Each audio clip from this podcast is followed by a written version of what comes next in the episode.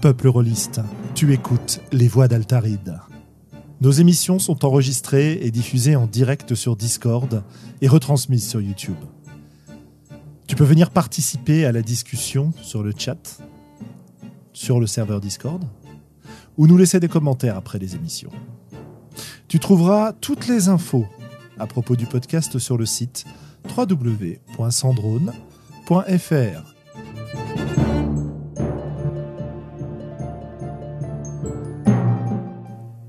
Bonne écoute.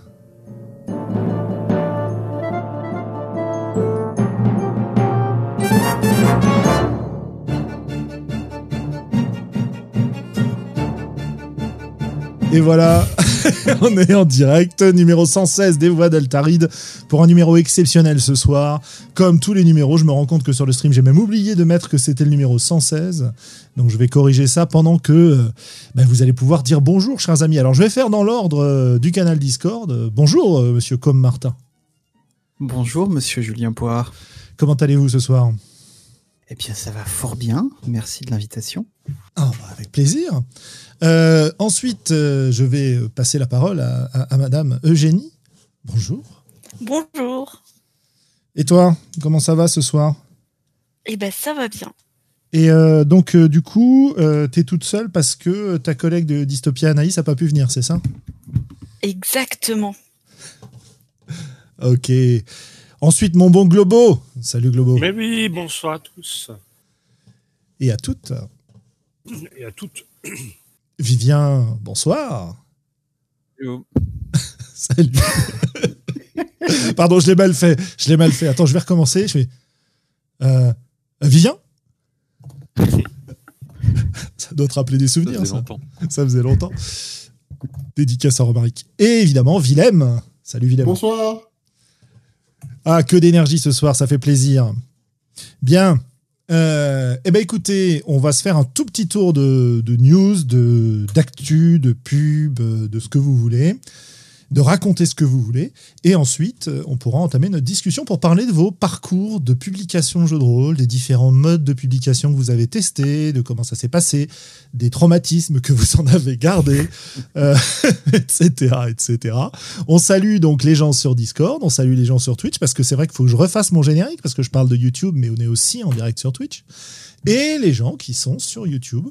Donc voilà, euh, suivez-nous où vous voulez. Euh, Je vous nous retrouvez sur Twitch, en fait. Pardon. je t'en prie. tu disais? J'ai dit, j'oublie toujours qu'on est sur Twitch. Eh ben voilà.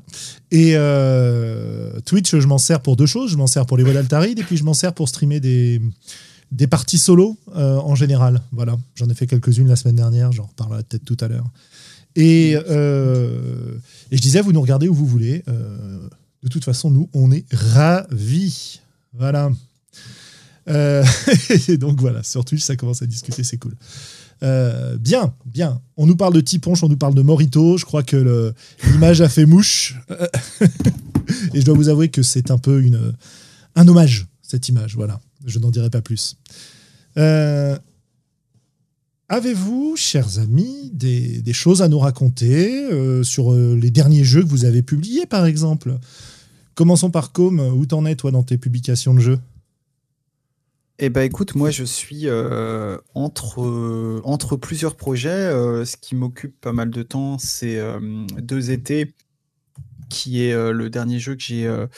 enfin, on en reparlera sans doute tout à l'heure, que j'ai financé avec le dernier ZinQuest. Là, normalement, il va sortir, je dirais, d'ici la fin du mois en PDF. La, la, maquette est quasiment finie. Et les illustrations aussi. Enfin, tout, tout est quasiment fini en fait. Tout est très très beau. Et là, je suis en train de m'occuper du, du, supplément euh, du jeu, puisque ça fait dans, dans la série des, des, grandes aventures éditoriales, là, je, je m'essaye à, à, la création d'un supplément de jeu. Mm -hmm. Et ça, ça sortira un peu plus tard. Et puis après, euh, j'ai d'autres petits projets dans les, dans les tuyaux, notamment un jeu en une page complètement débile que je suis en train d'écrire avec euh, Lisa Banana. Et, euh, et, voilà, ça s'appelle l'attaque des 412 clones et on joue 412 euh, PJ à la fois. Ça va être assez rigolo. Je ah oui, d'accord. Donc c'est un jeu que tu as commencé à écrire euh, genre cet après-midi, quoi, c'est ça Presque, ouais, c'est à peu près ça, ouais. C'est le jeu que je, sur lequel je ne travaille que quand je suis dans ma douche. Ah, c'est ça, ok, ça marche. Eh ben écoute, on attend avec, euh, avec plaisir les 412 pages dédiées chacune à un clone et à sa description exhaustive avec des illustrations fantastiques. Ouais, ça c'est le ça c'est le boulot de Lisa. Moi, je fais juste la première page, elle fait tout le reste. ok, ça roule. Super. Alors Eugénie, Dystopia, comment ça se passe? Eh ben, ça va bien. Euh, alors, m- moi, comme actualité, euh, j'en ai à peu près une hein, en 2021. Euh, c'est la, la parution des, euh, des deux premiers livres de la collection JDRI, du coup, de, Dystopia. Il y a La clé des nuages de KF, qui est, euh, qui est adossé à La clé des songes de, de dans un seul petit, petit bouquin euh, tête bêche. Et puis, il y a Bois dormant, vivre avec l'errance de Melville. Et les deux sont parus en mars. Et si je redis toutes les infos, c'est pas pour le plaisir de vous saouler, c'est parce que Willem n'était pas au courant. Euh, du coup, je le dis. Et, euh, et après, pour Dystopia, on a une, une autre actu plus récente. Alors là, pour le coup, c'est un livre dans lequel j'ai pas mis les mains, mais euh, qui est vraiment très beau, euh, qui s'appelle L'année suspendue de Mélanie Fazi Ah ouais. où elle, ça vient de paraître en avril et elle revient sur une année en fait qui n'a rien à voir avec le, le confinement, hein. De, de entre les, les premiers doutes où quelqu'un lui dit je crois que tu es autiste et euh, le moment où le diagnostic confirmera qu'elle est effectivement sur le sur le spectre de l'autisme et elle le découvre à 40 ans et en fait c'est tout elle a, documenté cette année-là d'investigation en fait de, de sur elle-même, euh, sur sur son propre fonctionnement, sur essayer de de chercher un mode d'emploi pour elle et puis pour les autres aussi. Et c'est un très très très très beau texte. Voilà. Euh, il, vient tout juste de paraître, on commence tout juste à en parler, mais euh, euh, voilà, si vous êtes tenté par euh, ce genre de, cheminement hyper personnel, ben, ben pressez-vous-y. Et voilà. Super. Oui, parce que Dystopia, c'est une maison d'édition de littérature, j'a- j'allais dire classique, mais pour Dystopia, ça marche pas trop, qui se, lance donc avec JDRI dans la publication en plus de jeux de rôle. Quoi. Oui, c'est ça. C'est euh, euh, jusqu'ici on publiait pas du tout. Enfin, on restait, on va dire, du côté de la littérature, Euh, mais là, on, on étend au jeu de rôle avec cette cette collection là. Mais c'est c'est vrai que c'est tout nouveau pour nous, quoi. Excellent, on en reparlera tout à l'heure. Euh, Globo, est-ce que tu as, pu jouer un peu? Tu as des, euh, des comptes rendus de parties à nous faire, des choses à nous transmettre? Alors, euh, bon, je- arrête, pas de scoop, hein, c'est la- le chant du cygne de notre super euh, partie de Donjons et Dragons dont je me plains euh, au micro depuis des numéros et numéros. Donc ça y est, j'ai craqué. J'ai annoncé à tout le monde que j'en pouvais plus et que je m'arrêtais de cette campagne. Et en fait, ça a eu un effet cascade. Et tout le monde a dit ah ouais, non mais t'as raison, mais nous non plus en fait. euh, trop merci. enfin bon, j'exagère un peu, mais c'est c'est de cet ordre-là. Et, euh, et, et du coup, j'ai une anecdote sur notre dernière partie, donc euh, où, euh, qui est très très dirigiste. Hein. Enfin, ça n'a rien à voir avec le meneur de jeu. Il se trouve que le scénario est comme ça et qu'on a essayé de le jouer euh, by the book. Et, euh, et donc se prend l'envie à notre meneur de jeu de nous donner un petit peu d'autorité narrative. Et donc on, a le droit de décrire le, euh, le- comment on tue un adversaire. celui qui porte le, les stockades a le droit de décrire comment il le tue. Alors il nous prend un peu à froid parce qu'il nous en parle pas avant. Donc moi je suis sur le, le premier sur qui ça tombe. Donc je dis bon ok à la limite je sais faire. euh, C'est pas bon, euh, c'est un peu surprenant parce qu'on n'était pas dans ce mood là, mais euh, ouais ok d'accord bon pourquoi pas. Et puis puis ça arrive deux trois fois et après avoir fait mon coming out en disant c'est bon j'arrête la campagne j'en peux plus. J'en discute avec euh, avec Sian et, je prends conscience que en fait dans un dans un jeu type Donjons et Dragons où de toute façon il n'y a aucun partage d'autorité en tout cas dans notre partie euh, eh bien euh, me demander de décrire un truc qui sert strictement à rien c'est-à-dire comment le monstre est mort alors qu'on s'en fout il y en a 25 000 des, des ninjas en pyjama rouge eh bien j'aurais dû euh, prendre saisir la balle au bon et ne décrire que des morts des morts complètement anti-héroïques absurdes et juste, juste pour montrer le, le côté inutile de la chose. voilà. Ton esprit, mon euh, voilà. Mon es- et, et, et je regrette vraiment de l'avoir raté. D'avoir raté ce, Histoire ce de- moment-là, mais je, je me le garde pour la prochaine fois. On me demandera de décrire des trucs qui, euh, qui sont pas du tout dans la logique de la proposition du jeu et, qui sortent du chapeau. Tu vois. Histoire de bien pourrir la partie après avoir dit que tu voulais plus y participer. non, bah, non, non, non, parce que j'avais pas pris ma décision à ce moment-là. Ah d'accord, pardon, j'ai la chronologie qui est pas correcte. Non, non, non, non, non, quand même. Mais euh, j'ai eu juste un petit moment de mais ah bon, ah on fait ça maintenant, euh, ok. de toute façon, je sais faire, mais ah, intéressant, intéressant. Euh, bah Vivien, écoute, de ton côté, alors, où est-ce que tu en es euh, dans tes différentes publications, dans le suivi de tes gammes, etc. Bah, entre deux révisions de la Greg et trois euh, déceptions professionnelles, écoute, je, continue de, publier les, les bruines annoncées pour Explorateur de, de Bruine, du coup. Mhm. avec la dernière par quelqu'un que tu dois connaître, je pense, puisque c'est une brune de Julien Poire. Il s'agit de Guylaine, tout à fait. Et donc, la prochaine, Guylaine. La prochaine, c'est Guylaine. La précédente, c'est la dernière en date, c'est celle de Julien, du coup, qui est, qui est sortie euh, il, y a, il y a une semaine ou deux semaines, je crois. Oh, je, je sais comme ça. Tu sais, moi, je... Et, euh, et, là, je suis en train de corriger. Euh, enfin, j'ai déjà fait un premier tour de correction. Il faut que je, repasse dessus pour sur la brune d'Angela. Évidemment, j'ai toujours moi euh, ma, comment dire, mon explorateur junior euh, a terminé, qui, qui, a besoin d'être un petit peu, on va dire, pimpé, euh, quelque part, en tout cas musclé un peu plus. Et normalement, on doit sortir aussi la feuille de personnage qui a été faite par Nicolas Folio et qui est assez chouette. J'attends le, j'attends le bon moment pour la, pour la sortir. Top. Donc les bruines, c'est des, euh, des pamphlets, euh, donc euh, globalement en recto verso, quoi, qui sont des, donjons, enfin l'équivalent de donjons, quoi, des, lieux à explorer avec une petite histoire associée, quoi. Voilà. Ouais, c'est ça, exactement. Je pense qu'on peut appeler ça des donjons. Hein. On va, on va pas non plus. pas. honte de, de ce qu'on a fait. J'ai peur de me faire engueuler par Globo, moi, après ce qu'il a dit tout à l'heure. Ah, non, non, non, mais non. Tant que tu ne demandes pas de faire une description de ce qu'il y a dans les bruits. Voilà, voilà. Non, non, mais moi, je, je vous l'ai déjà dit. Hein. je pense que tout est PMT euh, dans le jeu de rôle. Donc, euh, tout est PMT. Tout est PMT. Ça roule. Et Willem, du coup, alors, qu'est-ce que tu nous racontes? Eh ben écoute, euh, moi les affaires rôlistes commencent à reprendre, hein, donc c'est plutôt sympathique parce que là, dernièrement j'avais pas trop de trucs. Euh, on a commencé une partie de Trip to Sky qui a l'air d'être très sympathique. Tout à fait. Euh, non, ça a l'air cool. J'ai hâte de jouer. On a, on a fait une petite session de création de personnages et euh, de commencer à rentrer dedans. Donc j'ai hâte de me mettre à jouer. Et tu joues en ligne ou tu joues en. Ouais, on a joué en ligne, ouais. Ok. On a joué en ligne. Ouais, t'as fait du. T'as fait du macchiato fait, Oui, pardon, pardon, j'ai perdu fil une seconde. Et, suite à la partie, euh, suite à l'épisode précédent sur Macchiato Monsters, euh, j'ai fait une, une session de Macchiato Monsters. Lundi prochain, on continue. Donc, pareil, on a fait les personnages, euh, on s'est bien amusé. On a fait juste une scène d'intro pour démarrer. Et puis, c'était en même temps qu'on les, les, les, joueurs, joueuses faisaient leur, leur personnage euh, j'ai tiré des trucs au dé et je leur ai posé le, je leur ai posé comment on commence. Donc c'est assez rigolo de tirer ça au dé. Et je vais préparer un donjon un petit peu plus la prochaine fois. Euh, je suis aussi en train de potasser euh, le Gumshoe, le système Gumshoe One-to-One avec Toulouse Confidential, qui mixe, pour ceux qui connaissent pas, c'est du, c'est du bah, un, un, un MJ, un joueur, où là, c'est pas, enfin, je dirais que c'est un peu l'opposé du PMT, donc ça existe, hein, Globo. Quelque part. Réfléchis bien.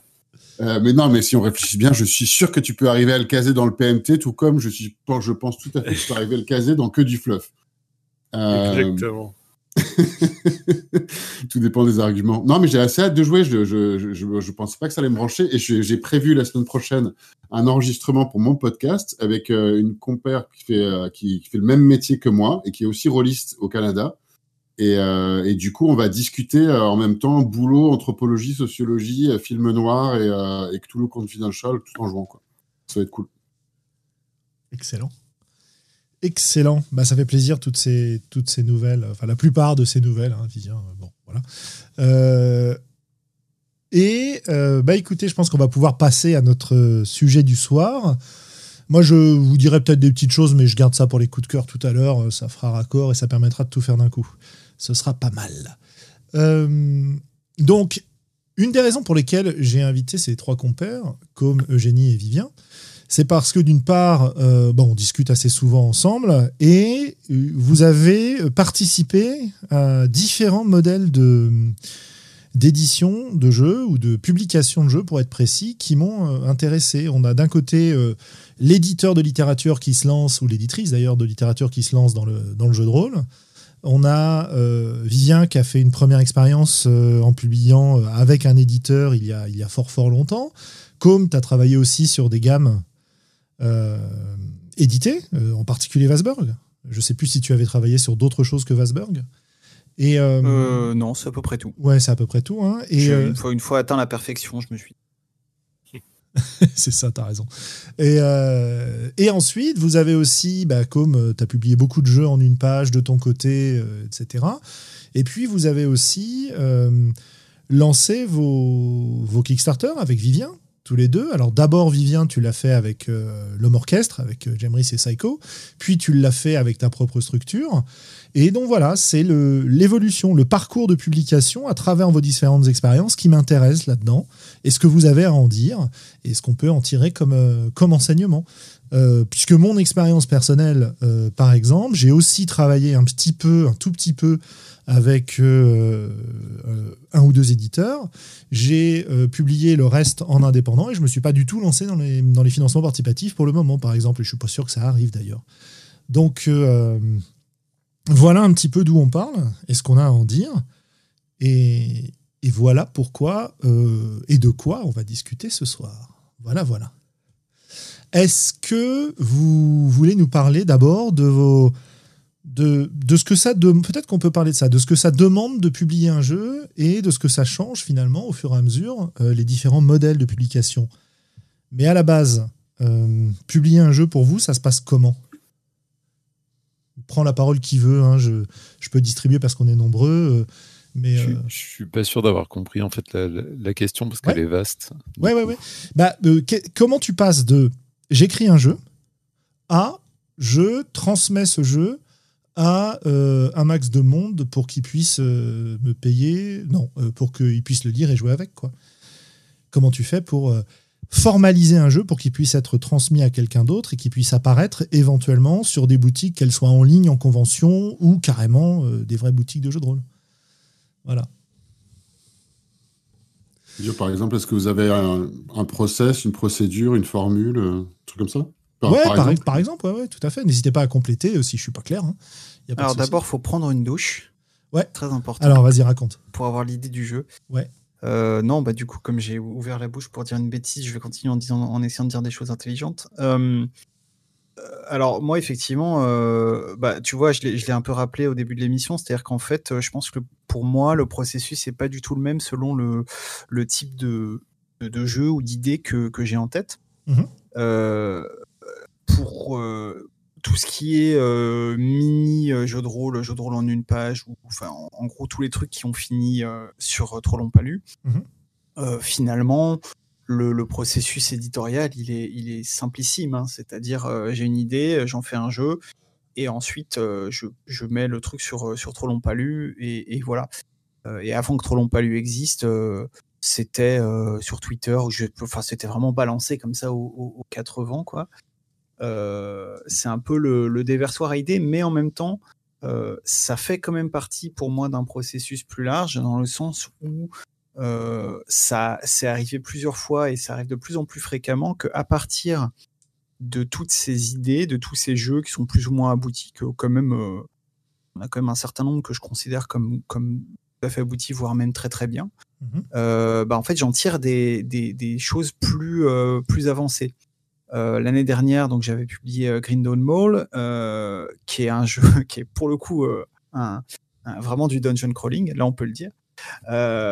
Et c'est une idée, cette idée d'explorer un centre commercial infini qui est venue de, de et y compris au niveau de, des règles d'exploration, etc., qui est venue entre autres de plusieurs mini-jeux de rôle que j'avais que j'avais écrits. pareil, pour euh, deux étés, l'idée de base de deux étés, c'était de faire une version étendue d'un jeu d'enquête euh, avec des adolescents que, que j'avais écrit euh, il y a bien longtemps. Donc c'est des idées que je balance un peu vite fait comme ça, mais qui peuvent me servir de, de choses que je vais, que je vais revisiter plus tard. Donc ça, c'est le premier, c'est un peu le premier type de jeu. Après, il y, a un truc un peu intermédiaire que, que j'ai pas encore trop fait pour l'instant, mais j'ai quelques idées comme ça de, jeux qui sont, qui sont trop longs pour aller sur trop long palum, qui sont trop courts pour être des, vrais jeux, entre guillemets. Mmh Et ça, pareil, je pense que le, processus éditorial, il est, principalement entre, moi et moi. pour ce qui est de, l'écriture, la mise en page, etc. Et puis ça finira sur ma page, sur ma page itch, même si là aussi il y a des, petites subtilités parce que j'essaye de plus en plus de, faire appel à des intermédiaires pour tout ce qui est maquette, euh, illustration, des choses que je maîtrise pas et que, et que des gens euh, euh, plus doués que moi vont maîtriser si je, enfin, vont, vont, faire mieux si je les paye un petit peu. Et puis, tout au bout de la chaîne, effectivement, il y a les jeux auto-publiés, donc au nombre de deux pour l'instant, où là, je sais dès le départ que c'est une idée qui va demander un, certain effort pour être développée, euh, que c'est un jeu qui va faire une certaine taille, on va dire, et que pour cet effort-là, pour cette taille-là, euh, j'ai pas envie de le faire gratuitement. J'ai envie aussi que le jeu soit. Les, deux sont ensemble. C'est-à-dire, j'ai pas envie de le, faire gratuitement et j'ai envie que le jeu soit connu. Et en fait, pour avoir les deux à la fois, le plus simple, euh, malheureusement, j'ai envie de dire, aujourd'hui, c'est encore le financement participatif. Excellent. Donc voilà, un petit peu pour euh, les, les, différentes approches. Ouais, c'est super. Euh, une des, une des, des, choses que je retiens euh, de ce que tu nous racontes et qui m'intéresse, et peut-être que si les, les autres n'ont pas trop d'idées pour, pour enchaîner, etc., il y a une distinction dans ce que tu dis entre les jeux qui vont sortir en format numérique uniquement et en format papier, parce que sur Trop long pas c'est essentiellement du numérique, même si tu en avais imprimé un certain nombre euh, de tes jeux en une page pour les, pour les donner euh, sur les différentes conventions, etc. Ça mhm. reste un format euh, numérique. Et Grindon Mall de ZT, c'est du format, c'est du format papier, quoi. Et donc, il y a, y a une, une, étape supplémentaire qui est de donner naissance d'une part à un jeu et d'autre part à un, on va dire un livre pour être très général, un objet qui, mhm. qui, euh, qui, est support du jeu, quoi. Euh, peut-être. Ouais, c'est vrai.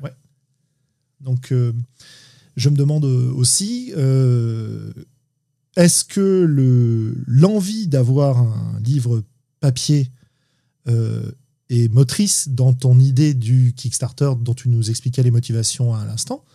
Ou est-ce que finalement, euh, ces papiers, parce que c'est euh, globalement ce qui va marcher, ce qui va permettre de faire connaître le jeu et ce qui va plaire aux gens qui vont participer au financement, etc. Ou est-ce que c'était important pour toi d'avoir ce format papier? Je pense pas que c'était. Enfin, non, tu vois, j'allais dire, je pense pas que c'était important, mais en fait, c'est un peu plus compliqué que ça. Euh, oui, j'ai principalement proposé ce format papier parce que dans le cadre du, du ZinQuest, c'est ce qui marchait. Alors, ZinQuest, hein, je rappelle peut-être euh, pour ceux qui ont, loupé les épisodes précédents, euh, cette année c'était la troisième édition et en gros là ça fait trois ans que tous les mois de février sur Kickstarter il y a une espèce d'événement comme ça qui s'appelle le ZinQuest euh, qui consiste en une mise en avant par Kickstarter de projets de jeux de rôle de type fanzine au sens très très large. En réalité, c'est des fanzines quand même alors, il y a, y a des, des, jeux de qualité fanzine, mais la plupart sont de qualité euh, très professionnelle. Euh, en gros, l'idée, c'est que du point de vue euh, créateur, bah, ça, ça fournit une pub qu'on n'aurait pas du tout autrement. Et du point de vue bah, c'est aussi voilà, mettre en avant une des initiatives qu'ils aiment bien et puis évidemment faire des sous. Et donc, en fait, pour Grindon Mall, vraiment le modèle économique et éditorial de Grindon Mall, j'ai 100% plagié les choses qui s'étaient faites dans le Quest 1, notamment le jeu Girl Underground, qui est un, jeu sur lequel j'avais eu un énorme coup de cœur. Et quand je dis plagier, c'est vraiment, j'ai regardé le, le, grammage du papier, j'ai regardé comment ils avaient fait pour la couve et tout, et je me suis dit, bah, puisque ça a marché, je vais faire pareil. Euh, y compris pour euh, ce qui est du fait d'offrir les frais de port, euh, etc. Et aussi de donc proposer un format PDF à tel prix et un format papier à tel prix. Je pense que si j'avais pas fait si j'avais pas offert de, de palier exemplaire papier du livre, effectivement, ça aurait sans doute beaucoup moins marché. et même chose pour, pour deux étés. Donc il y a vraiment ça. Je l'ai fait en, premier lieu parce que ça, le succès du, du, financement dépendait de ça. Mais après, c'est vrai que avoir l'objet papier, moi, ça me, ça me plaît bien aussi.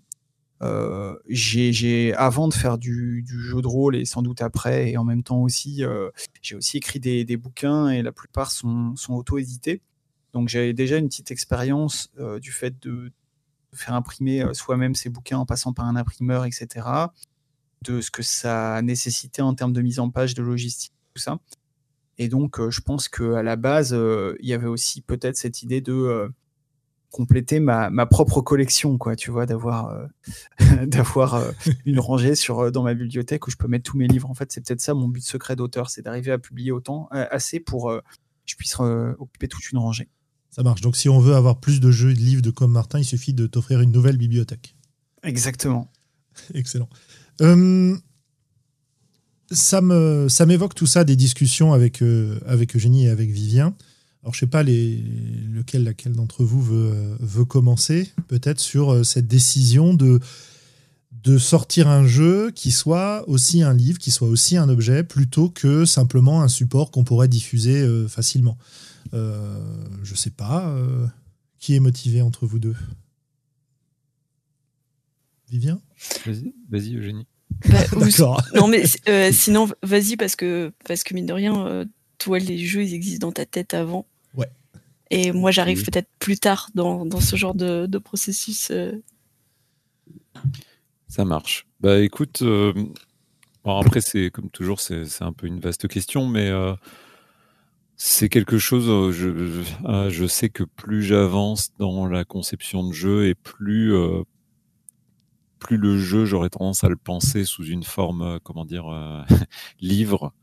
Euh, avant, en fait, en, parallèle de la réflexion sur les règles, en parallèle de la, enfin, il y, a plein d'éléments comme ça qui, qui, qui jouent au ping-pong, et qui dans, dans, ma tête et, en, et qui, qui se répondent, quoi. C'est-à-dire que le jeu avance en parallèle sur plein de lignes en, en même temps, en réalité. du coup, c'est vrai que Bon, après, il y a toujours un monde entre le, début de la conception et les espèces d'idéaux, euh, parce que malgré tout, euh, c'est ce que, ce que hein, on n'est malheureusement pas maquettiste, euh, on n'est pas illustrateur.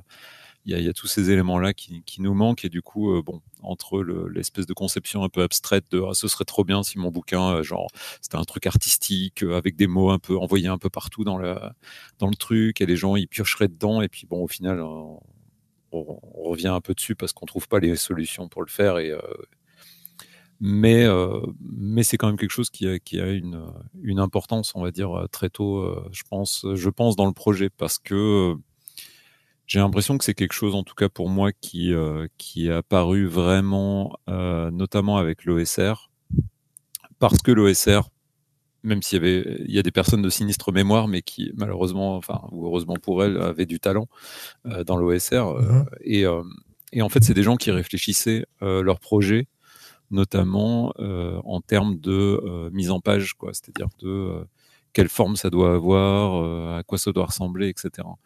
Et, c'est quelque chose qui, je, pense que 50% de la séduction de, l'OSR pour moi, c'est passé par cette forme-là, quelque part, qui, qui s'éloignait pas mal du traditionnel livre A4. enfin, il y a deux traditionnels livres en jeu de rôle maintenant. Enfin, à l'époque, il y a le A4 300 euh, pages. Alors, soit euh, vous êtes chez euh, Chaos Project, enfin, et c'est monochrome avec des variantes de vert ou de marron. soit vous êtes chez les autres, et là, c'est une débauche d'illustrations de, couleurs de partout. Et de l'autre côté, il y a le, le, John Doe, et puis ensuite, qui est devenu aussi le l'indé imprimé chez Lulu, c'est-à-dire le A5 avec euh, une mise en page qui, qui euh, plus plus modeste et un peu moins d'illustration. Et voilà, on avait deux, deux formats complètement euh, dominants, on va dire, à ce moment-là. Et c'est vrai et qui réfléchissaient assez peu au final à des formes de présentation différentes, quoi, où on, restait très dans le chapitre 1, chapitre 2, etc. Les, choses. Et je dis ça, mais en même temps, libreté, on est quand même dans du alors, oui, Gemris me précise que c'est pas du A5 et que c'est. Mais bon, on est d'accord que c'est quand même assez proche malgré tout. Parce qu'on peut aussi dire qu'il y a du rabat chez John Doe et que c'est plus joli, et, enfin ce genre de choses. Mais bah, c'est pas du A4 grand format couverture cartonnée, quoi. C'est ça. Et, c'est quelque chose que j'avais voulu, euh, notamment, je me, l'exemple que j'ai, c'est évidemment quand j'ai fait Perdu sous la pluie et que j'ai cherché à tout prix quel était les, euh, le, le, print on demand qui me permettait de faire un format plus carré. Alors, quelque part à la base, j'imaginais un petit livre carré tout mignon et je me suis retrouvé avec un livre de 15 cm par 15 cm euh, qui était beaucoup plus grand, ce qui fait qu'il y a des marges énormes et qu'il y a des gens qui apprécient, mais que c'est pas un truc que j'avais prévu dès le départ. Mais néanmoins, il y avait cette idée de faire un format un peu plus séduisant euh, que, le, que, le, classique, quoi, on va dire, et qui s'adaptait à l'idée que le livre se voulait euh, un peu plus comme une espèce de livre pour enfants.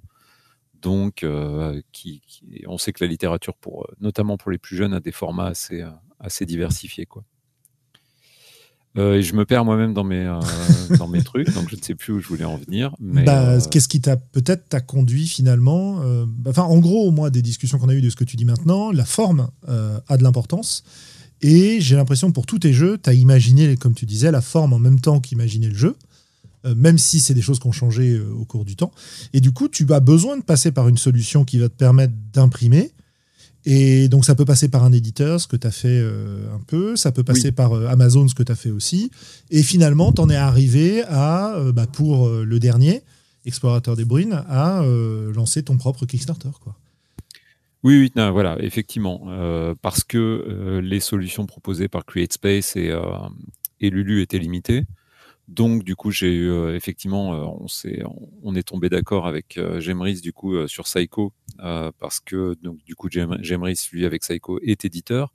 Il a aussi tout un bagage de, fabricants de, livres donc qui, voilà, il s'y connaît dans ce domaine, quoi. Et c'est vrai que du coup, euh, même si ça se voit pas forcément, il y a déjà un vrai travail sur la euh, matérialité, on va dire, du livre euh, au niveau de, de libreté, qui, qui même s'il est encore finalement dans un, une certaine mesure un peu classique, puisque c'est un c'est aussi mon premier oui, c'est mon premier gros jeu personnel, quoi, parce que Perdu sous la pluie, c'était un peu le jeu précédent et c'était un jeu, euh, voilà, euh, un peu plus modeste en termes de, de, quantité d'écriture et tout ça. Donc il y, a une forme aussi un petit peu de, je vais dire de timidité, mais en tout cas de, raisonnabilité, on va dire, euh, sur le truc. Mais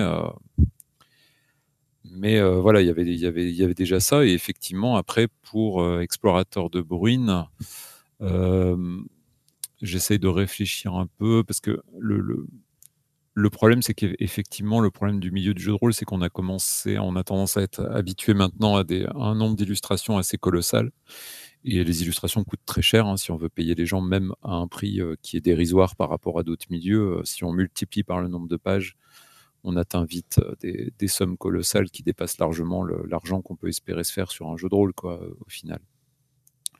Et du coup, pour Explorateur, par exemple, je suis passé avec un, par un partenariat en fait, du coup, avec avec l'illustrateur, où on partage en fait les bénéfices à égalité, quoi. Ce qui permet, ce qui m'a permis sur ce coup, euh, de pas me soucier, on va dire, de euh, la quantité d'illustrations. Là, pour le coup, euh, je me donnais à fond dans la production de texte et lui se donnait à fond dans la production d'illustrations et on a fonctionné là-dessus sur Explorateur et ça a été une alliance, on va dire, un peu inespérée et particulièrement heureuse quoi, sur le résultat.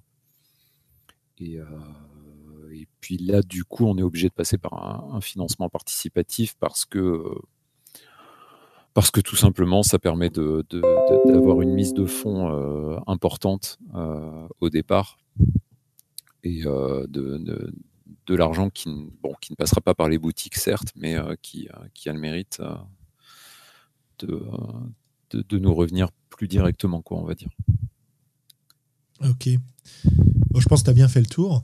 Euh, ça, ça, nous donne vraiment une, une, démarche un peu différente quoi, de celle que Com décrivait tout à l'heure, même si évidemment il y a des points de, euh, où ça se rejoint. Euh, Globo Willem, vous n'hésitez pas à poser des questions, à intervenir. Hein. Soutenez-moi. Ouais, ouais, ouais, ouais, pas de problème. Vous savez, mais je préfère le dire. Et puis c'est pareil, hein, comme Eugénie Vivien, si vous voulez intervenir et poser vous-même des questions et tout, n'hésitez pas. je sais bien que qu'on n'est pas vraiment euh, dans un bar, euh, etc. Mais voilà. Oui, Willem. Ouais, c'était pas vraiment une question, c'était un commentaire, ça me fait penser à. Ça m'arrive typiquement d'avoir ce genre d'idée, et je ça me surprend pas particulièrement de rebondir sur ce que disait Vivien par rapport à. J'imagine d'avoir régulièrement des idées très ambitieuses sur ce que pourrait représenter l'objet, euh, je dis l'objet de manière large, hein, de, ton, de ton jeu de rôle, ou un soit un livre très évolué, et puis après, quand tu regardes la réalité de ce que ça va demander, soit que c'est pas pratique, que, que c'est pas possible, ou que si ça l'était, ça coûterait une fortune. Euh, mais ceci dit, je me demande, alors là c'est intéressant de parler avec Gemris de, formats différents sur le chat aussi, mais je me demandais, euh, est-ce que si, l'un de vous, d'ailleurs peut-être Vivien ou, d'autres, avait réfléchi, publié ou participé dans des projets qui, ont eu des, euh, des, productions, euh, on va dire, d'objets, c'est-à-dire que le jeu il est sorti et que c'était plus qu'un bouquin, un truc complètement différent, voire, euh, voire peut-être délirant, ou peut-être un projet mais qui n'a pas, pas fini par aboutir. Euh, Enfin, moi, dans ma tête, j'étais en train de me dire, ah bah tiens, si, on, bossait avec un pâtissier pour faire un truc qui, est mangeable, euh, et du coup, c'est un jeu auquel on joue une fois. Après, il faut recommander un truc à manger avec des gâteaux. Enfin, genre, je pensais à, j'ai Gobelin Nounours qui a qui a un pote qui a traduit euh, Mystère et pain d'épices, où il faut cuisiner des bonhommes en pain d'épices pour pouvoir y jouer, parce qu'on joue des bonhommes en pain d'épices. Puis je viens de me dire à l'instant qu'en fait, il pourrait tout à fait faire un package où, en fait, il, il livre des biscuits en, fin- en pain d'épices pour pouvoir y jouer. Au prochain euh, stand euh, des courants alternatifs, euh, on aura des jeux en ça. une crêpe. voilà. Les jeux en une crêpe de Com Martin, en collaboration euh, avec ceux qui feront les crêpes. ben justement, Après, tiens, ça peut être euh, des, trucs, des trucs joliment designés ou des trucs, enfin, j'en sais rien. Après, Ouais. je sais, ça peut faire vite gadget, hein, mais, euh, mais en termes d'idées de design, il y a des trucs intéressants en même temps. Oui, complètement. Bah, c'est là qu'on va passer la parole à Eugénie, justement, parce que le format euh, des, des bouquins Dystopia, et en particulier de la clé des nuages, euh, est assez particulier au niveau jeu de rôle. N'est-ce pas? Ah bon? Il est très réussi. Euh, Ah oui, dans ce sens-là, oui, bien sûr. je fais des transitions comme je veux, madame. Ou comme je peux. Oui, mais du coup, voilà, moi, enfin, ça avait un peu plus de sens que je passe à la fin, parce que pour le coup, euh, moi, je suis, euh, enfin, j'ai, pas eu ces tâtonnements-là parce que je suis pas autrice du tout, et euh, et que euh, avec Dystopia, j'avais une structure déjà. C'est-à-dire que pour, pour la collection JDRI, on a traité les livres comme les autres qu'on fait. Et du coup, les tarifs, c'était les mêmes avec les, les gens avec qui on travaille, que ce soit les autoristes, euh, que euh, les illustratrices, que euh, la maquettiste, que euh, la, la correction, tout ça, c'était les, enfin voilà, c'était les tarifs Dystopia. Je savais où j'allais. Euh, le choix de, de des formats, du papier, de ce genre de trucs, c'était euh, c'était euh, Dystopia. Donc j'ai il y a moins la liberté euh, que comme et Vivien ont eu et la, la, la recherche ou l'exploration de trucs chouettes au niveau du format, mais au moins en fait, euh, enfin moi c'est ce que je voulais en fait, enfin ce qu'on voulait quoi, on voulait faire des, des dystopias comme les autres quoi. Et donc on a ce, format euh, de, de de, couverture avec rabat, avec une illustration qui se déploie vraiment depuis le, le, le, le- le devant du, du, du rabat jusqu'à jusqu'à la toute fin. Et euh, je me fais perturber par le chat. Oui, oui, bah oui. Et j'ai vu ça. Il faut que tu parles, parles en fermant les yeux, c'est mieux. c'est ça. Euh, par contre, euh, je vous rejoins carrément sur le fait d'avoir une vision du livre tout début. euh, et en plus, euh, pour le coup, on avait une vision assez précise euh, du, livre qu'on voulait et tout. Et en fait, c'est pas du tout, mais pas du tout ce que ça a donné au final. Et je vais prendre l'exemple du poème dans La clé des nuages. Au début, moi, j'imaginais la transcription de la partie qu'on avait jouée avec KF, qui se, mettrait d'abord tout le texte, et puis ça se déliterait petit à petit dans les pages, machin et tout. Mais en fait, KF a tout, tout coupé, mais direct. environ mais, mais 90% du texte. Et du coup, il restait plus que des, des, des mots comme ça, des, juste des, des bribes de phrases sur la page, et ça donnait trop bien. Et après, on a galéré avec la maquettiste pour essayer de trouver des, des textures de lettres, parce qu'au début, il devait y avoir juste les lettres sur la page, des textures de lettres qui se suffisent, en fait, qui fassent illustration quelque part et on n'arrivait pas à trouver on a essayé enfin voilà des trucs un peu façon craie qui se fait s'efface façon euh, encre qui se qui s'efface mais ça marchait pas et puis la couve est arrivée et, euh, avec notamment ce fond de, de, ruines, quoi, un peu en, filigrane. Et euh, l'illustrateur nous a très gentiment permis d'utiliser ce fond-là à l'intérieur du livre aussi. Et c'est voilà, ça, a permis ça. Mais au début, ça ne ressemble pas. Dans, dans, ma tête à moi, en tout cas, ça ne ressemblait mais absolument pas à ça, quoi. Et je suis très très contente du résultat de, de départ néanmoins, du, du résultat pardon final néanmoins. Mais du coup, il faut, faut, payer combien pour euh, avoir accès à l'édition limitée de qui est dans ta tête? Bah, Écoute, je, je, viens de la filer gratos. a... C'est cadeau, ça me fait plaisir. Dans les idées euh, qui m'avaient marqué euh, quand on en avait discuté sur euh, Bois dormant, euh, et là, je suis en train de refeuilleter le bouquin pour voir qu'effectivement, ça, ça, finalement, tu, as pas gardé, enfin, vous n'avez pas gardé cette idée-là. C'était, enfin, un petit peu, cela dit quand même. C'était le, le, fait d'avoir deux couleurs, le, le, vert et le noir, dans le bouquin, et notamment pour des extraits de texte, etc. Et euh, ça, c'est pareil, c'est un truc que finalement vous n'avez pas pu faire correctement. Euh, oui, tu veux qu'on parle des trucs qui fâchent direct, quoi. Non, mais c'est pour faire la Non, non, non, pas du tout. C'est, pour rebondir Alors... sur. Euh, c'est pour donner un autre exemple parce que l'exemple de.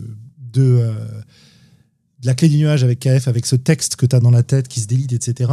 J'ai pas de, j'arrive pas à me représenter comme ce que ça pourrait donner sur un livre. Par contre, ouais, ouais, ouais. sur Alors, mais dormant, j'arrive plus. Te... Quoi pour te, alors pour corriger sur Bois dormant, euh, quand le PDF sortira, euh, les, les, le vert du texte sera rétabli. Mais on a eu des soucis, mais vraiment de dernier moment. C'était au moment d'envoyer le truc à l'impression. Le vert qui sortait du texte avait juste rien à voir avec le vert des illustrations et ça faisait moche en fait. Ça faisait très très moche. Du coup ça a été un voilà ça a été une semaine de de d'ajustement euh, effréné euh, avec euh, l'illustratrice et aussi maquettiste euh, je suis une légume euh, où voilà on n'a pas arrêté en demandant des, des validations à Melville toutes les toutes, toutes les tous les deux jours pour est-ce que tu valides le BAT oui. Mais du coup est-ce que tu revalides le BAT parce qu'on a tout changé? Oui. Et avec l'imprimeur qui est patiente au bout du fil etc. Donc ça, ça fait partie des, bah, galères euh, normales entre guillemets quoi, des imprévus euh, qui sont euh, dans le projet et que c'est jusqu'au dernier moment, tu sais pas si ça va bien se passer ou pas. Mais euh, c'était euh, normalement euh, dans la version PDF qui devrait sortir en fin d'année. On, on, pourra gérer nous-mêmes les, les, couleurs et dans ce cas-là, il y aura le, le, le, texte, il y aura des morceaux de texte effectivement au vert pour la mise en valeur. Ça marche. Qu'est-ce qui t'a. Euh... C'est soutenir le jeu de rôle dans un contexte de plus large que les boutiques de jeux.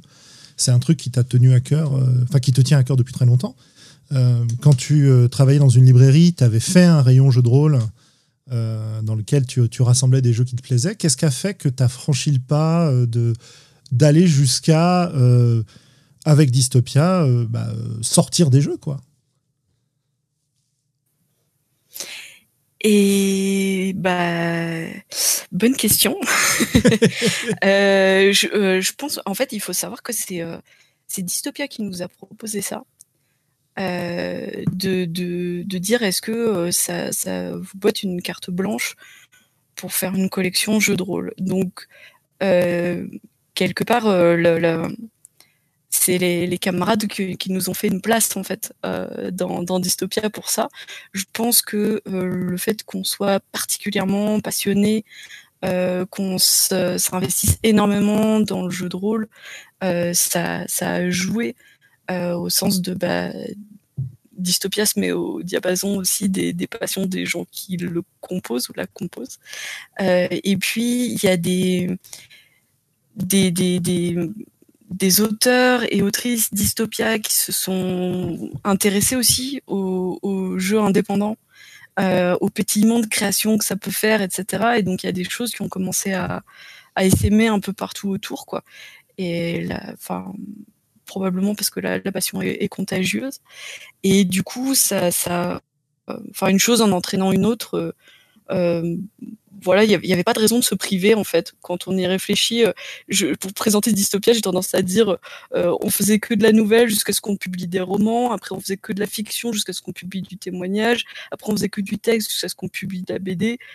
finalement, pourquoi pas du jeu de rôle, quoi. Excellent. Et alors, euh, contrairement euh, à nos, deux camarades, t'es pas passé, enfin vous n'êtes pas passé avec Dystopia par un financement participatif. Vous avez fait une souscription euh, classique sur votre site, mais pas de pas de financement, une souscription non d'ailleurs. C'était une souscription ou une prévente, je sais pas. alors pour moi dans ma tête c'est la même chose. D'accord, ok. là en l'occurrence les, les, bouquins ils étaient ils étaient prêts. Il y avait juste à l'envoyer à l'imprimeur. Quand on a lancé la souscription, ils ont été envoyés euh, où quasiment on a ouvert la souscription, on a envoyé la, commande à l'imprimeur. Donc euh, c'était, euh, enfin pour moi, pré-vente et souscription, c'est un peu la, même chose quoi, dans ma tête. Et pourquoi pas de financement participatif? Alors parce que vous aviez déjà la structure ou il y a d'autres raisons? Parce que actuellement, Dystopia ne veut pas faire de financement participatif. Euh, c'est pas dit qu'on change pas d'avis un jour, mais tant qu'on a la trésorerie qui nous permet de tenir, euh, de pouvoir faire nos propres projets sans avoir à demander à d'autres gens de, mettre la main à la poche à notre place, euh, on le fait. C'est quelque part un, luxe.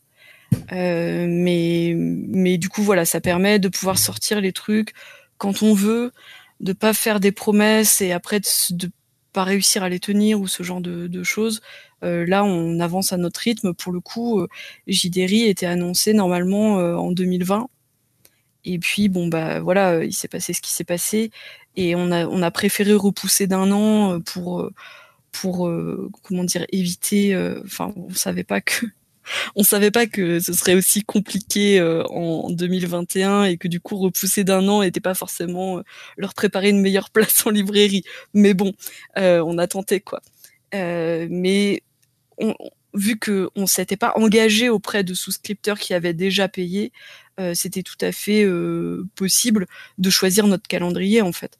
on, on, était redevable envers plutôt les auteurs et les autrices que leurs jeux sortent enfin mais euh, mais on il y, avait pas ce truc de de faire arriver quelque chose en retard et en plus on est en retard quoi. Euh, donc euh, voilà, ça, ça, a permis d'avoir cette souplesse là et bah, comme c'était nos premiers qu'on suivait de, de, A à Z pour pour Anaïs et moi, c'était bien aussi de pas avoir cette pression là quoi. De voilà, on découvrait un peu tout.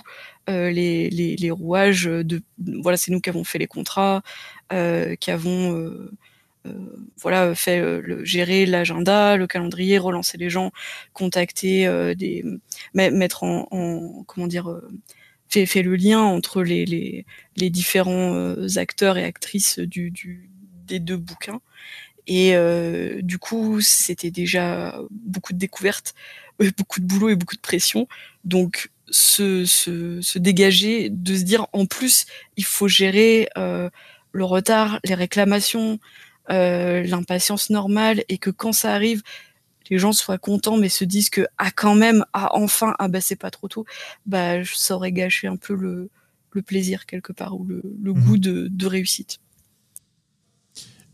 On a souvent l'impression que quand on écoute le, le, le rôliste commun discuter, euh, dont je, m'inclus dans le lot, hein, je vous rassure. Euh, on a souvent l'impression qu'aujourd'hui, le financement participatif, c'est un peu une solution de facilité pour les éditeurs et pour les gens. Mais quand j'entends la difficulté et les, euh, les contretemps, le, le, travail que demande la sortie d'un ou de deux bouquins, et quand je, je vois ce qu'ont vécu Vivien et Com pendant leur financement, etc., c'est quand même là aussi une belle source de, de stress et, euh, et de, difficultés particulières. C'est beaucoup de travail en fait qui va bien au-delà du travail de création de jeu. Euh, j'écoutais tout à l'heure une conférence qui a eu lieu à la convention euh, Metatopia cette année, qui s'intitulait quelque chose comme, donc qui est publié sur le RPG Panelcast de Jason Pitre, que Jason qui est déjà venu nous voir pour nous présenter un de ses jeux récemment cette conférence s'appelait euh, Pourquoi euh, vous ne devez pas utiliser Kickstarter? Et c'était une accumulation de raisons pour lesquelles euh, ils allaient déconseiller aux gens qui voulaient sortir un jeu, alors c'était jeu de plateau et jeu de rôle, de passer par Kickstarter, à moins d'avoir une vraie volonté de professionnalisation, une vraie volonté, merci Willem de, nous lier le, le podcast, donc, à moins d'avoir une vraie volonté de professionnalisation, d'essayer de vivre de cette occupation-là et d'avoir des fonds euh, déjà présents et une équipe déjà présente pour travailler dessus, il conseillait vraiment aux gens de ne pas passer par le financement participatif. Et donc, euh, en comparant un peu les expériences de génie et les expériences de, d'auteurs-éditeurs de Vivien et euh, Com, qu'est-ce que vous avez à nous dire sur, sur le financement participatif, sur cette phase-là dans la, dans la concrétisation du projet que vous êtes euh, arrivé à utiliser, euh, que vous, ouais, voilà, vous êtes arrivé à utiliser. Enfin, pas réussi, mais euh, ce qui, comment dire, vous en êtes arrivé à utiliser le financement participatif, quoi. Voilà. Alors là, c'est pareil. Là, je vais pas forcément. allez-y, hein, n'hésitez pas à intervenir, dire ce que vous en pensez. ça peut être rien du tout, mais Qu'est-ce que comment ça s'est passé? Ouais, voilà, on va dire Vivien et pour faire plaisir à Romaric qui, s'y attend. je sens la tension, c'est pour ça que je vous dis mais allez. Il était planqué derrière un buisson et j'étais j'étais à 5 secondes de le faire pour pas parler en premier. Hein, c'est ça. Bah, parlons ensemble en même temps, comme ça, ce sera plus facile. Oui, alors euh, tout à fait. Non. Mais écoute, merde, on n'arrive même pas à ça. En fait. euh, euh, tu veux dire au niveau des difficultés que ça peut causer Ouais, des, euh, difficultés, du, retour sur l'expérience. Euh, est-ce que, déjà, est que déjà vous regrettez d'être passé par là? J'imagine que non, parce que vous l'avez fait plusieurs fois. Ben non, parce que j'ai réussi, mais si j'avais raté, je regretterais. ça va. C'est toujours pareil, quoi. On prend toujours ceux qui, qui, ont survécu comme exemple pour dire, vous voyez, ça marche, et on oublie les tombées au champ d'honneur. Et moi, j'ai, enfin, je l'ai déjà dit, hein, j'ai j'ai la chance voilà d'avoir fait déjà euh, d'un côté euh, euh, un jeu qui a plu en termes d'ambiance etc et de l'autre côté d'avoir des, des, amis que je m'étais fait avant d'avoir besoin de les utiliser pour que ce soit pas c'est-à-dire que ce soit d'un côté d'un côté la cellule les, voix, les voix les, radio c'est ça. Première étape me faire des amis. Deuxième étape attendre 5 ans. Troisième étape les exploiter. sortir un jeu. Gagner 500 euros. Voilà on viendra sur l'aspect financier tout à l'heure évidemment hein. puis puis lancer une pandémie pour pas avoir à leur payer un verre pour fêter la sortie du jeu. C'est bon. Oh balèze ah, j'avais pas pensé à ça. Il faut diviser par le nombre d'heures travaillées et euh, après tu auras un taux moyen. non, mais les, génies du mal ne, raisonnent pas en, en termes aussi bassement matériels. Non, ben, zut, du coup, j'ai oublié, on a fait des blagues et j'ai oublié la chose intelligente que j'avais à dire sur le sujet. Euh, C'est pas euh, Non, mais j'aimerais, cela dit, déjà, effectivement, enfin, je pense que maintenant, j'ai l'impression que les gens ont à peu près compris certains euh, certains principes de base du, du, financement participatif, à savoir que euh, en réalité, il y a, comme tu disais, en fait aussi par rapport au, podcast euh, du role playing game design, c'est-à-dire que il y a une mise de fonds qui est quand même importante au départ. Dans, pour Explorator, c'était moins le cas puisque là, c'était plus un investissement commun en termes de d'efforts, quoi, puisque je faisais euh, les textes, ils faisaient les illustrations, mais il n'y avait pas une, somme chiffrée, alors que d'habitude, euh, il y a un, engagement, c'est-à-dire que pour, euh, puisque c'est une opération de communication, malgré tout, un financement participatif, ça veut dire qu'il faut, a priori, en tout cas, passer par les étapes communicatives, à savoir notamment la, bah, l'achat d'illustrations de qualité, ne serait-ce que pour avoir ça à mettre euh, devant les, potentiels acheteurs parce que euh, voilà, c'est on, s'inscrit à ce moment-là.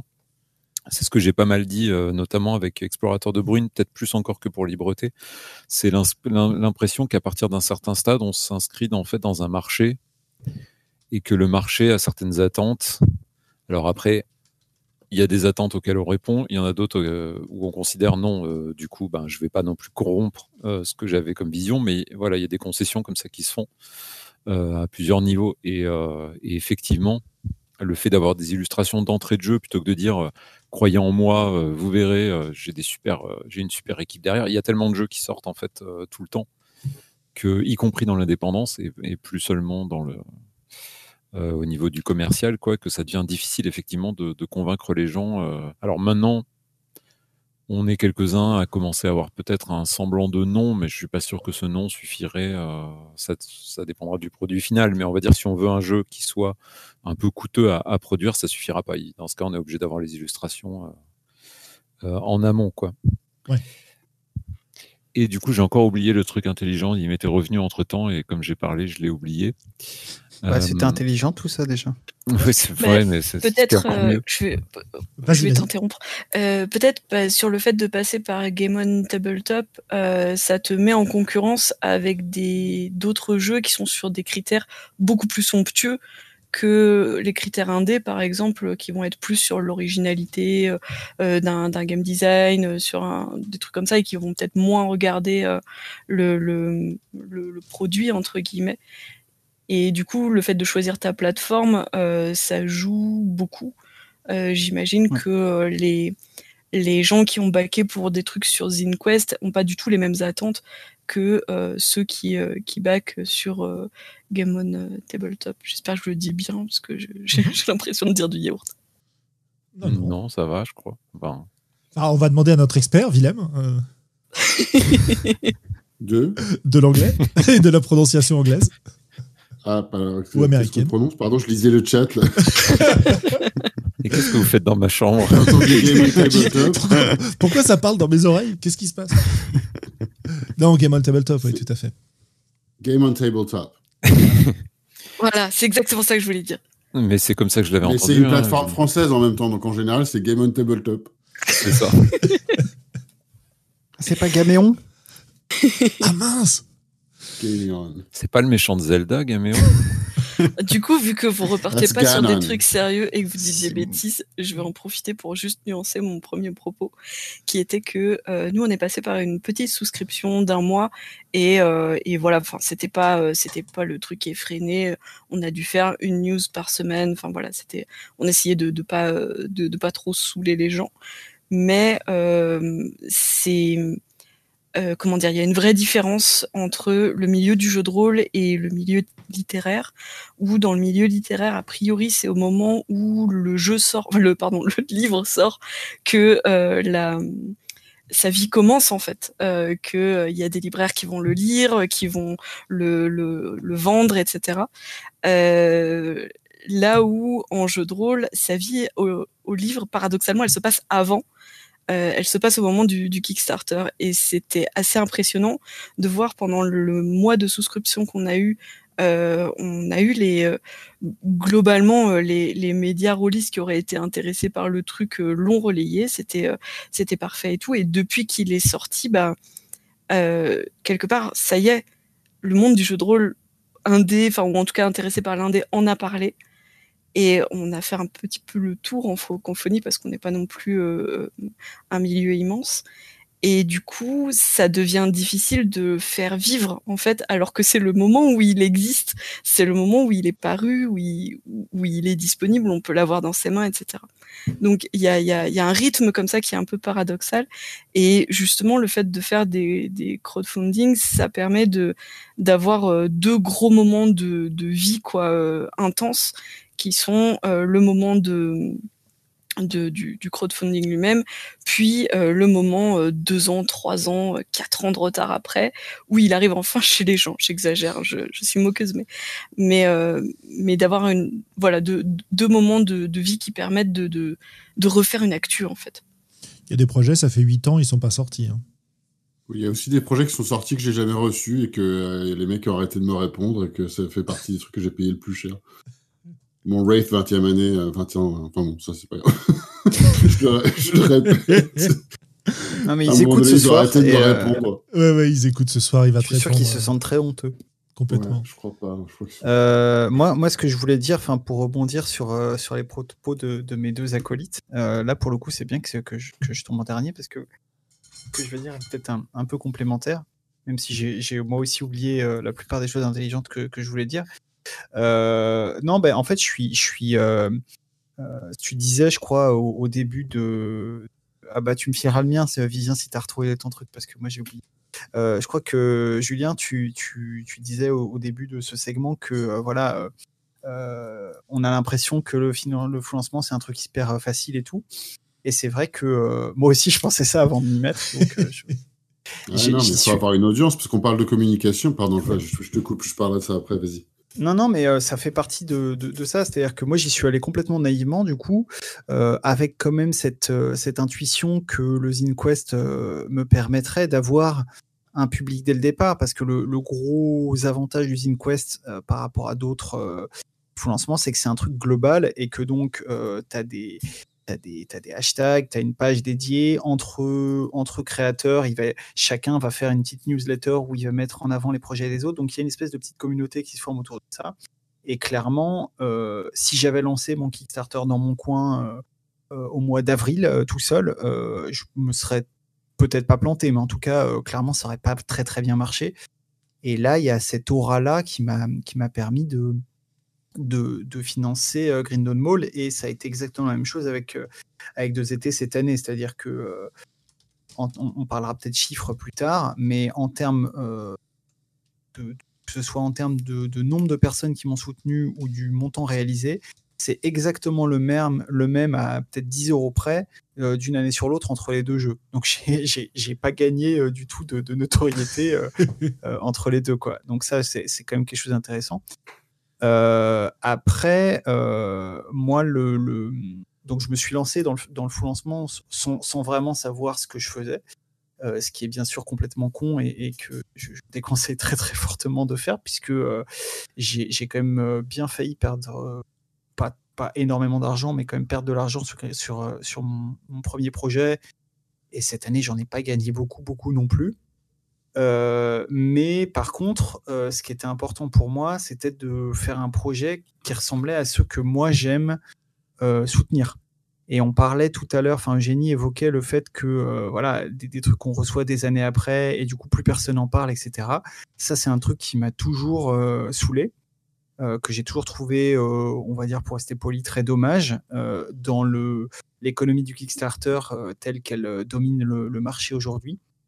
Et donc, c'était super important pour moi de proposer un jeu en sachant que je pouvais le rendre disponible très rapidement après. Et, même plus que ça, c'est-à-dire que pour les deux jeux que j'ai proposés en, financement participatif, euh, le texte intégral du jeu était dispo dès le lancement de la campagne, donc euh, pour le, palier minimum de, de 1 euro. Euh, ça, c'était une idée que j'avais piquée au financement de Time Watch, parce que c'est vraiment quelque chose que j'avais beaucoup apprécié. Euh, et, le jeu, dans les deux cas, est sorti euh, donc financement en, février, sortie du jeu en, mai-juin. Euh, ce qui évidemment n'est possible que lorsque le jeu est assez court et que il y a déjà un certain nombre de choses qui sont, qui sont prêtes avant même le financement. Donc ça implique quand même un risque dans le sens où c'est au minimum j'écris ce jeu et si ça se trouve personne voudra l'acheter et je me retrouverai avec un manuscrit comme un con sur les bras. Donc il y a quand même un, risque euh, non négligeable par rapport à ça. Quoi. Et puis euh, c'est possible aussi parce que c'est des petits fous, lancements qui euh, mobilisent très très peu de personnes. dans les deux cas, que ce soit pour Grindel Mall ou deux étés, on est quatre. C'est-à-dire qu'il y a moi, deux illustrateurs et illustratrices et un ou une maquettiste et c'est tout.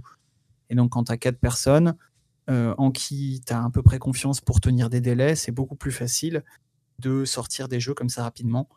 Euh, c'est évidemment plus compliqué avec des, choses plus, plus grosses euh, en termes de volume, en termes de, de nombre de personnes, etc. Évidemment, oui.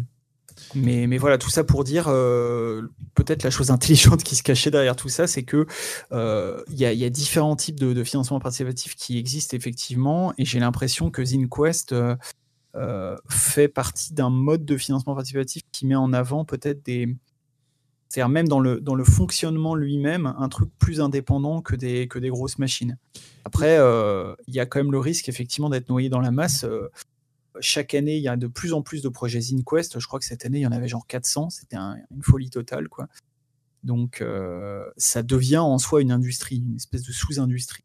Ouais, mais il y a quand même un aspect intéressant dans ce côté ZinQuest. J'ai l'impression que j'ai, euh, dans mon comportement et de ceux de, des gens que je peux observer, il y a vraiment un élan à ce moment-là pour découvrir des jeux. C'est-à-dire que les gens sont prêts à financer des jeux euh, qui les séduisent sur le principe, mais pour lesquels ils n'ont aucune garantie que ça va être quelque chose de, de, solide, quoi. Alors que euh, les, gros financements participatifs, en général, il y a suffisamment de garanties pour qu'on, bon, je dis en général, hein, euh, pour que euh, on puisse avoir confiance. On sait ce qu'on vient chercher souvent. Si je regarde les deux derniers financements auxquels j'ai participé, c'est vraiment des choses. J'attendais que le financement arrive et je savais que j'étais intéressé par ces jeux. Alors que pour le ZinQuest, euh, bah, je vais voir ce qui se fait et puis je regarde. Il y a plein de gens qui en parlent, il y a plein de jeux qui circulent, je lis un petit peu. En général, c'est pas cher, donc je peux investir euh, pour acheter les jeux et euh, me, plonger dans cette ambiance-là. Et c'est vrai que c'est un phénomène qui est très différent de, du reste. quoi. Vivien, tu avais retrouvé un truc intelligent que tu voulais dire Ouais, mais euh, c'est dur à le recaser du coup. Bah, c'est pas, grave, euh, pas grave. Je, je, le remettrai au bon endroit au montage. ah voilà. voilà tout, le monde y croit. Arrange-toi pour que j'ai l'air brillant en le disant quand même. Parce que... Oui, oui, tout à fait, t'inquiète. Et euh, non, mais du coup, j'avais repensé à un, deuxième élément en fait, parce que c'est vrai que j'avais d'abord parlé du, de l'écueil du, du fait de voir de toute façon avancer de l'argent en réalité en général, quoi. mais il y avait aussi le, le, le principe du, du, seuil à atteindre, qui est un, un truc ah sur lequel j'ai pas mal buté moi-même, euh, genre euh, à chaque fois, en fait, euh, qui est que en réalité, l'espèce de secret de Polichinelle, c'est que très souvent, en fait, dans les financements participatifs, le seuil qui est annoncé est en réalité un seuil un peu fictif. Bon, qui n'est pas un seuil complètement pété, hein, il est quand même calculé de façon à minimiser les pertes et avec l'optique de toute façon que derrière le jeu sorte et qu'il se, rentabilise un minimum en boutique mais euh, il y, a, aussi cette espèce de, euh, c'est-à-dire que euh, avec les, indépendants, il y a toujours eu cette espèce de volonté un petit peu bon de on va faire des Kickstarter mieux que les autres, on va on va pas être on va pas être des menteurs, on va faire nos Kickstarter de façon super honnête, etc. Et et j'y étais quand même pas mal incité par le fait que de toute façon, euh, avec le finalement dans l'association euh, SICO, c'était euh, c'était j'assumais en fait euh, les en quelque sorte les dépenses d'illustration et tout ça en cas de, de, de financement raté ou de ou de seuil posé trop bas. Mais c'est vrai que les, seuils de financement assez élevés, de libreté, de de billets d'acier ont, euh, ont, eu un effet, je pense, malgré tout, sur la dynamique euh, du financement participatif. C'est-à-dire que ça, comment dire, quand le seuil est trop haut, en fait, euh, l'effet de, l'espèce d'effet d'entraînement du, financement qui qu'on connaît bien, hein, cette espèce de côté 100% eh, et puis maintenant il y a un bonus et puis maintenant je te vends une, un sac en croûte de chevreau et tout ça. Enfin, euh, ça s'atteint à partir du moment où on arrive au 100% et ensuite il y a une machine comme ça qu'il faut entretenir, quoi, comme une espèce de chaudière euh, lancée à, à, vive allure. Quoi. Là où moi, mes financements ont plutôt euh, été assez positifs au début, puis le seuil n'a pas été atteint, et puis il y a une espèce de longue traversée du désert, pleine d'angoisse permanente, où on se dit, bon, ben, ça monte chaque jour un, une personne de plus, et une personne par une personne, on finit par y arriver, mais sans, jamais en être sûr. Quoi. Et ça, c'est un élément qui est quand même, euh, je pense, assez important quand on se lance dans un financement participatif et qui, malgré tout, euh, dans tous les cas, augmente le stress. C'est-à-dire que soit vous mettez un seuil trop haut et vous allez stresser parce que vous l'atteignez pas, soit vous le mettez bas et vous allez stresser parce qu'une fois que vous l'avez atteint, vous n'êtes toujours pas rentré dans vos frais et vous avez des et vous êtes obligé, dans ce cas-là, de toute façon, de fournir un truc en sachant que vous allez y perdre de l'argent et, espérer ensuite euh, vous rattraper. Quoi. C'est dans le podcast que j'écoutais euh, ce matin, effectivement, c'était un des trucs sur lesquels euh, les intervenantes mettaient en garde, hein, en disant mm, surtout ne faites pas ça, quoi. Ne, ne mettez pas un prix trop bas. parce que, à moins que vous ayez le, le, matelas financier pour pouvoir assurer la différence, ne mettez pas un prix trop bas, quoi. Parce que bah, ça marche. C'est pour ça qu'on a des grosses structures qui, qui font ça, hein, parce qu'elles elles ont l'assise derrière. pour. Euh, et, et, elles avaient l'air de dire que sur le marché américain, alors c'est un podcast qui a été enregistré en novembre, sur le marché américain, ça marchait plus, ça. Que le, le badge, euh, elle disait oui, mais parce que comme ça, vous avez le badge financé en deux minutes, euh, machin. Ah ouais, alors ce truc, voilà. Et, elle disait que euh, bah, ce badge, en fait, il servait à rien si on devait rembourser la différence et qu'il n'était pas, il avait plus aujourd'hui un effet très, très important. Alors bon, c'est le marché américain, pas le marché français. Et euh, bon, ça avait l'air d'être des, personnes qui connaissaient très bien ce marché-là et qui parlaient jeux de rôle et jeux de société en même temps. Voilà. Est-ce qu'il euh, parlait de fatigue ou de genre Genre, est-ce que ça marche plus parce que les gens, ils ont pas les sous en ce moment, une fatigue? Je sais pas s'il donnait une raison. Juste par Euh, une, une des raisons que j'ai retenues, c'est ce que disait comme tout à l'heure, c'est-à-dire la multiplication des projets qui fait Ouais. que c'est beaucoup beaucoup plus dur pour un projet de capter un enthousiasme et un emballement de chaudière donc justement euh, au niveau du financement. C'est c'est compliqué, c'est-à-dire que des emballements maintenant vont récolter, euh, enfin disons que les projets qui marchent bien vont globalement, dans ce qu'elle disait, récolter moins que les projets qui marchaient bien il y a cinq ans. Voilà. Ouais. Euh, juste pour Eugénie, euh, le, la souscription, elle a jamais conditionné la sortie des jeux chez, chez Dystopia. Ou euh, ou ça a été le cas aussi? Elle est partie. Je suis pas le seul qui coûte pas. C'est cool. Ou elle est plus connectée, a un souci. Désolé. Ah, t'entends pas la question? Discord me censure. Bah attends, je répète la question. J'ai ouais, j'ai eu une coupure. J'ai entendu alors Eugénie et puis grosse coupure. Je disais, euh, chez, chez Dystopia, votre souscription, elle a jamais conditionné la sortie des jeux. Non. Euh, pour le coup, c'était vraiment présenté comme un coup de pouce au démarrage, c'est-à-dire qu'on avait engagé des frais euh, et le point mort, il n'est pas pour tout de suite. Donc l'idée, c'était euh, de, booster un petit peu le, démarrage pour que euh, bah, y ait déjà des, sous qui re-rentrent un petit peu euh, pour bah, permettre de de- d'avancer quoi. Mais c'était pas, enfin voilà, on, on l'aurait fait quand même. Ça nous aurait peut-être mis un peu en difficulté, mais on l'aurait fait quand même. D'accord. Euh, C'était pour comparer un peu les deux modèles parce que euh, j'ai l'impression que ça devient, à moins d'accepter d'avoir, euh, soit de financer sa propre communication à très, très, de très grande ampleur, soit accepter d'avoir un jeu qui se répandra peu par bouche à oreille, petit à petit éventuellement, etc. le financement participatif paraît presque une étape obligatoire aujourd'hui. Et donc, le fait que Dystopia ne, ne, ne soit pas passé par là, c'est pour ça que ça me, ça m'interpelle aussi. Quoi. Ben, euh, alors, la, question va se poser hein, euh, probablement parce que euh, effectivement, pour le coup, dans, dans, le chat, ça balance des chiffres. Nous, on, a atteint les 100, on a dépassé les 100 exemplaires de chaque jeu au mois d'avril. Euh, c'est c'est pas beaucoup par rapport à un crowdfunding et bon voilà c'est les premiers euh, c'est on, est un interlocuteur qui est pas du tout euh, identifié dans le milieu du jeu de rôle et puis la situation en librairie est beaucoup plus difficile en 2021 que que ce qu'on attendait quand on a quand on a lancé le projet. Mais mais c'est très très peu quoi par rapport à à, à des crowdfunding comme comme il se comme il s'en fait quoi Ouais. Euh, après, on a ce qu'on ce qu'on achète quelque part. hein, c'est pas ce qu'on achète, mais ce, ce dont on ce, ce qu'on se donne, euh, c'est du temps. Euh, C'est-à-dire que euh, l'i- l'idée avec Dystopia, c'est que on vend les, les livres sur du long cours. Nos titres ne tombent pas épuisés ou pas longtemps. En général, ça, on les, réimprime quand, euh, quand on arrive à épuisement et, euh, et on se donne le temps qu'il faut pour, euh, les vendre. Oui, c'est ça, c'est la trésorerie et la structure qui permet finalement de, faire ce genre de choses, parce que l'alternative, c'est d'avoir une impression juste à la demande, quoi. Et avec tous les défauts que Vivien notamment présentait précédemment sur le type de de- d'ouvrage que tu fais. Il y a une, Bah, Il y, a, il y a- ouais, il y a vas-y. une autre solu- il y a une autre solution que l'impression à la demande. Euh, c'est quelque chose qui, j'ai l'impression, se fait pas mal euh, au niveau notamment des Anglais.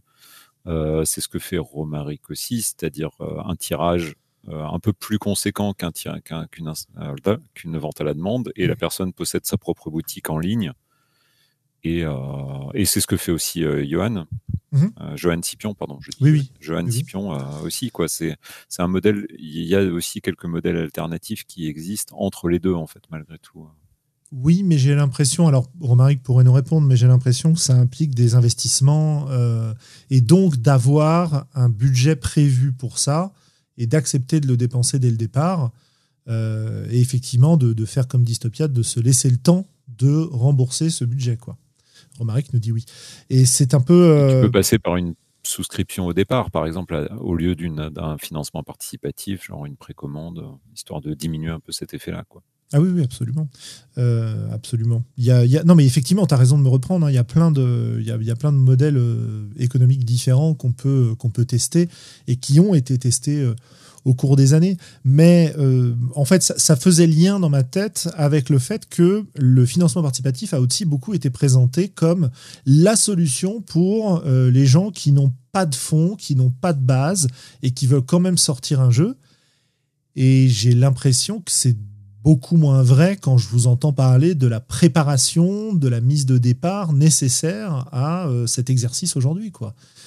Et d'ailleurs, sur le, sur le ZinQuest, moi j'ai vu des messages ici et là de créateurs et créatrices, que ce soit l'année dernière ou cette année, euh, dont euh, le, le propos était en substance euh, merde, en fait, je me rendais pas du tout compte que c'était aussi compliqué, ça me prend beaucoup de temps, ça me prend beaucoup d'espace mental, parce que comme le ZinQuest, c'est des, des choses que les, les gens vont généralement souvent gérer tout seuls, bah, ils se rendent compte qu'ils n'ont pas les épaules, que c'est plus compliqué que, que ce que euh, ce qui m'y paraissait et que ce que euh, Kickstarter euh, lui-même laissait entendre.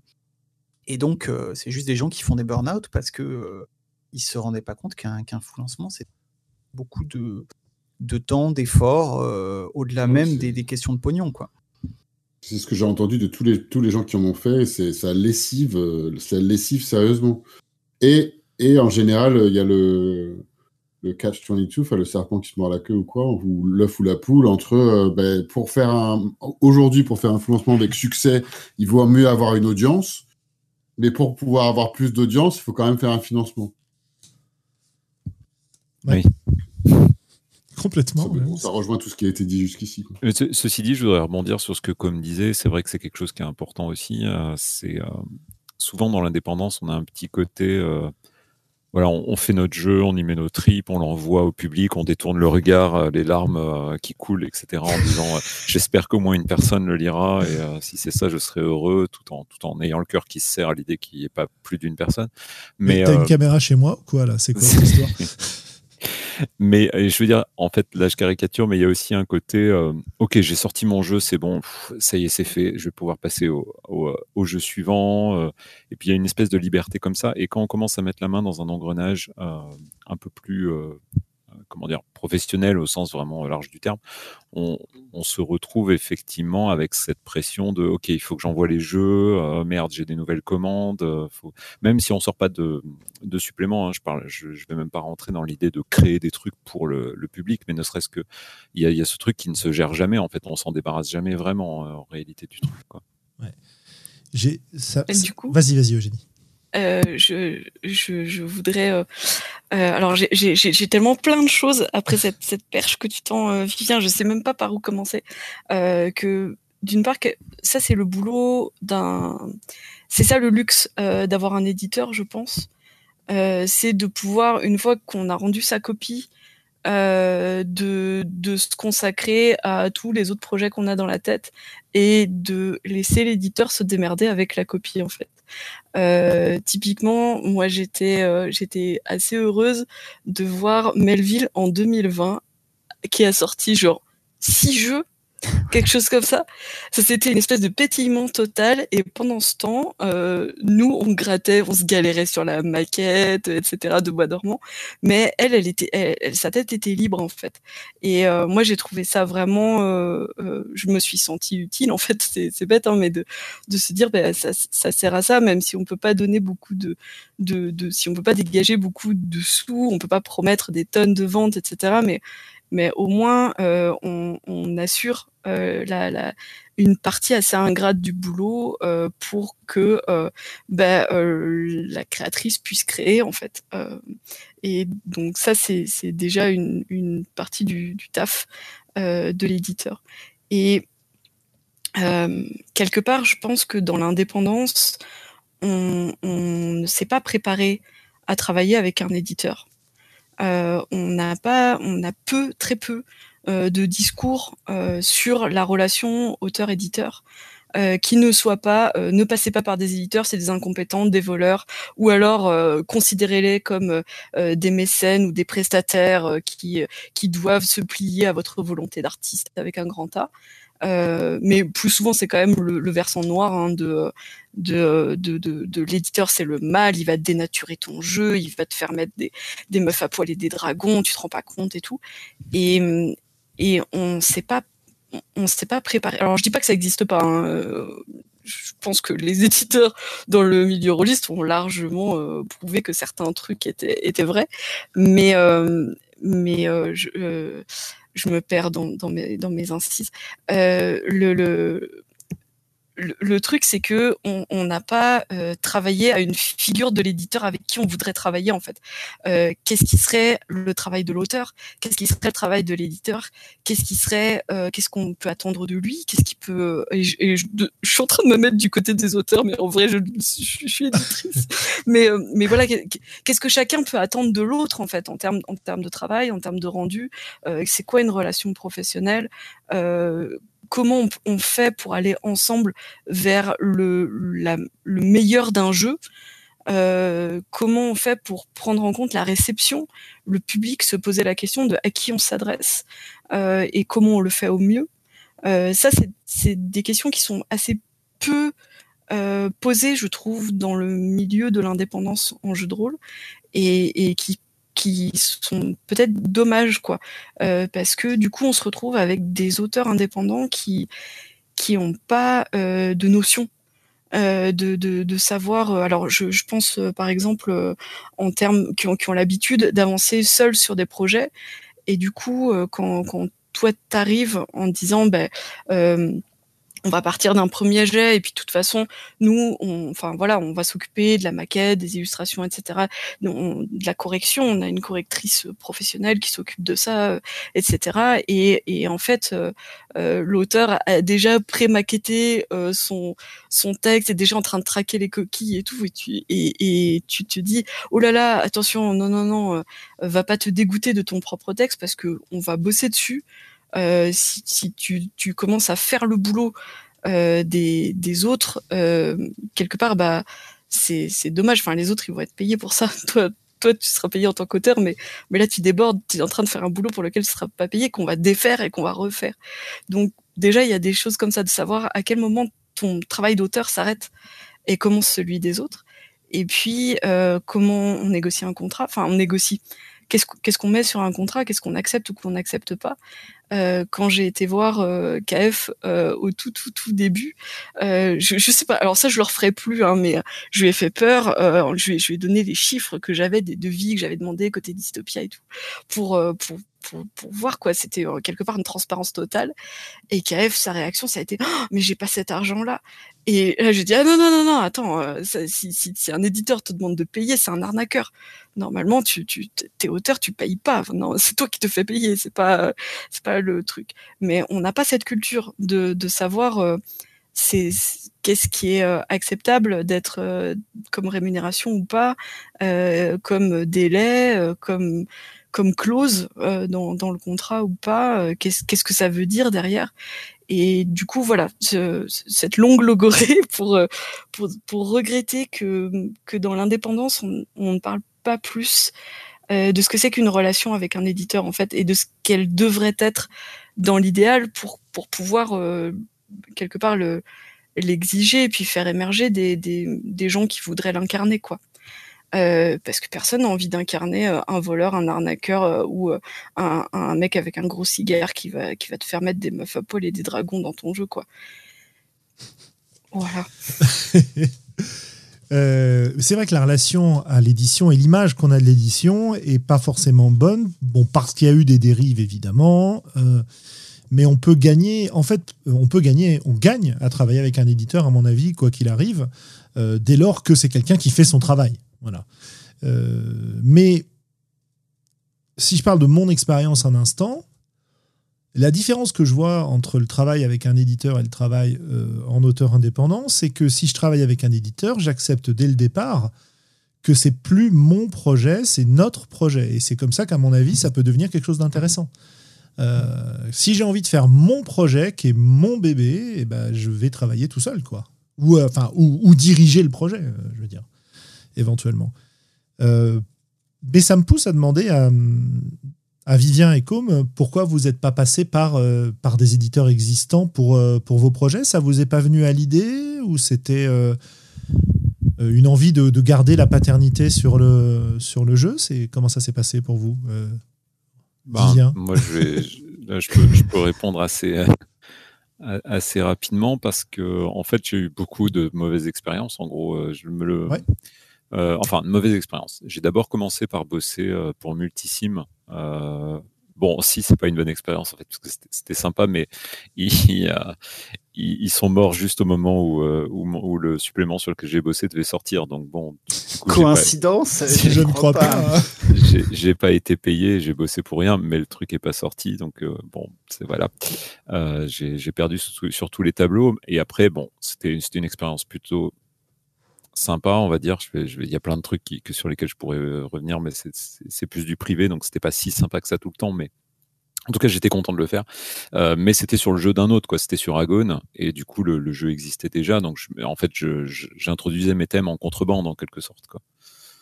Euh, donc, euh, il y, avait ça. Et ensuite, euh, je me souviens, donc, j'ai, en, réalité, euh, les errants d'Ukio, ça a été mon premier jeu véritablement publié. Avant ça, j'ai dû bosser un petit peu en, de manière euh, bénévole sur euh, un supplément euh, amateur pour Guild, je me souviens aussi.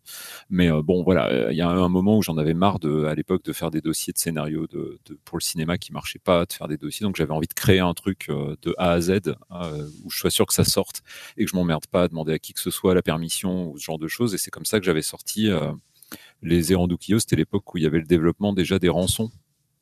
Ah oui, oui, oui, j'y pensais tout à l'heure. Voilà, c'était un petit peu l'ancêtre du, du, Kickstarter, quoi. Et, euh, et j'avais sorti ça en PDF euh, gratuit parce que l'illustrateur que j'avais trouvé euh, avait disparu, donc du coup j'avais pas pu euh, utiliser la rançon, quoi. Et j'avais été contacté par l'éditeur euh, pour sortir le jeu. Et en fait, au final, l'éditeur s'était contenté d'une espèce de maquette hyper élaborée, une sortie minimale, aucune critique dans Casus. Enfin bref, tout, tout le travail d'édition en fait derrière était minimaliste, quoi. Il avait relu genre les deux premiers chapitres avec des notes parfois intéressantes, parfois il rajoutait des fautes, et le reste du truc, c'était oh, le reste c'est super, euh, j'ai rien retouché. Enfin, c'était une façon de dire, je l'ai pas relu, j'ai pas le temps, quoi. Et, euh, et voilà, il y avait, eu ce, cet aspect-là. Après, j'avais quand même, euh, il me semble que pour les errants, j'avais tenté de démarcher. Alors, j'avais démarché John Doe, je crois, avant, euh, mais euh, donc ils, ils m'avaient pas, ils avaient pas accepté, et au final bah voilà quoi, mes, expériences avec les éditeurs n'ont pas été bonnes. Et ensuite après j'ai rencontré Fabien Hidvine, j'ai rencontré donc plus tard Romaric et donc là là il y avait une grosse dynamique de, de publication indépendante et il y avait vraiment parce que je sais plus qui c'est qui avait posé la question, je crois que c'était Ilan sur pourquoi en fait se faire éditer. Mmh et quelque part, il y a, enfin, on va pas se leurrer, quoi. Enfin, on va pas se mentir. Il y a un côté, euh, membre du club, enfin appartenir à un groupe. C'est pas tellement membre du club au sens de être au-dessus des autres, c'est plutôt appartenir à un groupe de plein droit. C'est-à-dire que euh, et euh, il y avait ça avec l'indépendance, quoi. Il y avait un côté, euh, euh, voilà, on publie nos jeux, on discute de théorie, on se rencontre. Enfin, il y avait vraiment un côté, c'est cool, quoi. On est, on est, je suis à ma place en quelque sorte. Et ça, ça c'est quelque chose qui qui malgré tout euh, est, un, effet important, je pense. Et euh, du coup, j'ai pas, j'ai plus ressenti à ce moment-là. Enfin, j'avais pas du coup ce besoin-là puisque l'indépendance offrait en quelque sorte une forme de euh, une forme de scène, quoi, d'école, de je sais pas comment on pourrait dire. C'est, c'est, euh, il y avait le podcast, par exemple, de la cellule qui qui, qui, donnait aussi cette, ce, ce sentiment-là. Il y avait, voilà quoi, il y avait vraiment l'impression cette impression d'appartenir à un groupe, quoi, en quelque sorte. Et euh, bon, après, du coup, euh, finalement, euh, voilà, j'ai pas ressenti forcément le besoin. Après, avec Sico, ça a été déjà une, un premier pas vers les, vers le fait d'être édité, même si en réalité c'était plus complexe que ça. Et puis une fois que j'étais lancé, bon, finalement, je, enfin voilà, je, me verrai pas. Euh... En fait, le jeu de rôle rapporte en plus tellement peu que le fait de multiplier les intermédiaires euh, rend la part de, gâteau tellement dérisoire au bout d'un moment qu'on a plus envie de le faire soi-même, quoi. Surtout quand on a un peu d'expérience dans le domaine, en fait. hum, avant de passer la parole à Com, si tu as des choses à dire sur le sujet, euh, bah, je, je reviens sur euh, toujours ce podcast que je vous encourage à écouter si vous entendez l'anglais.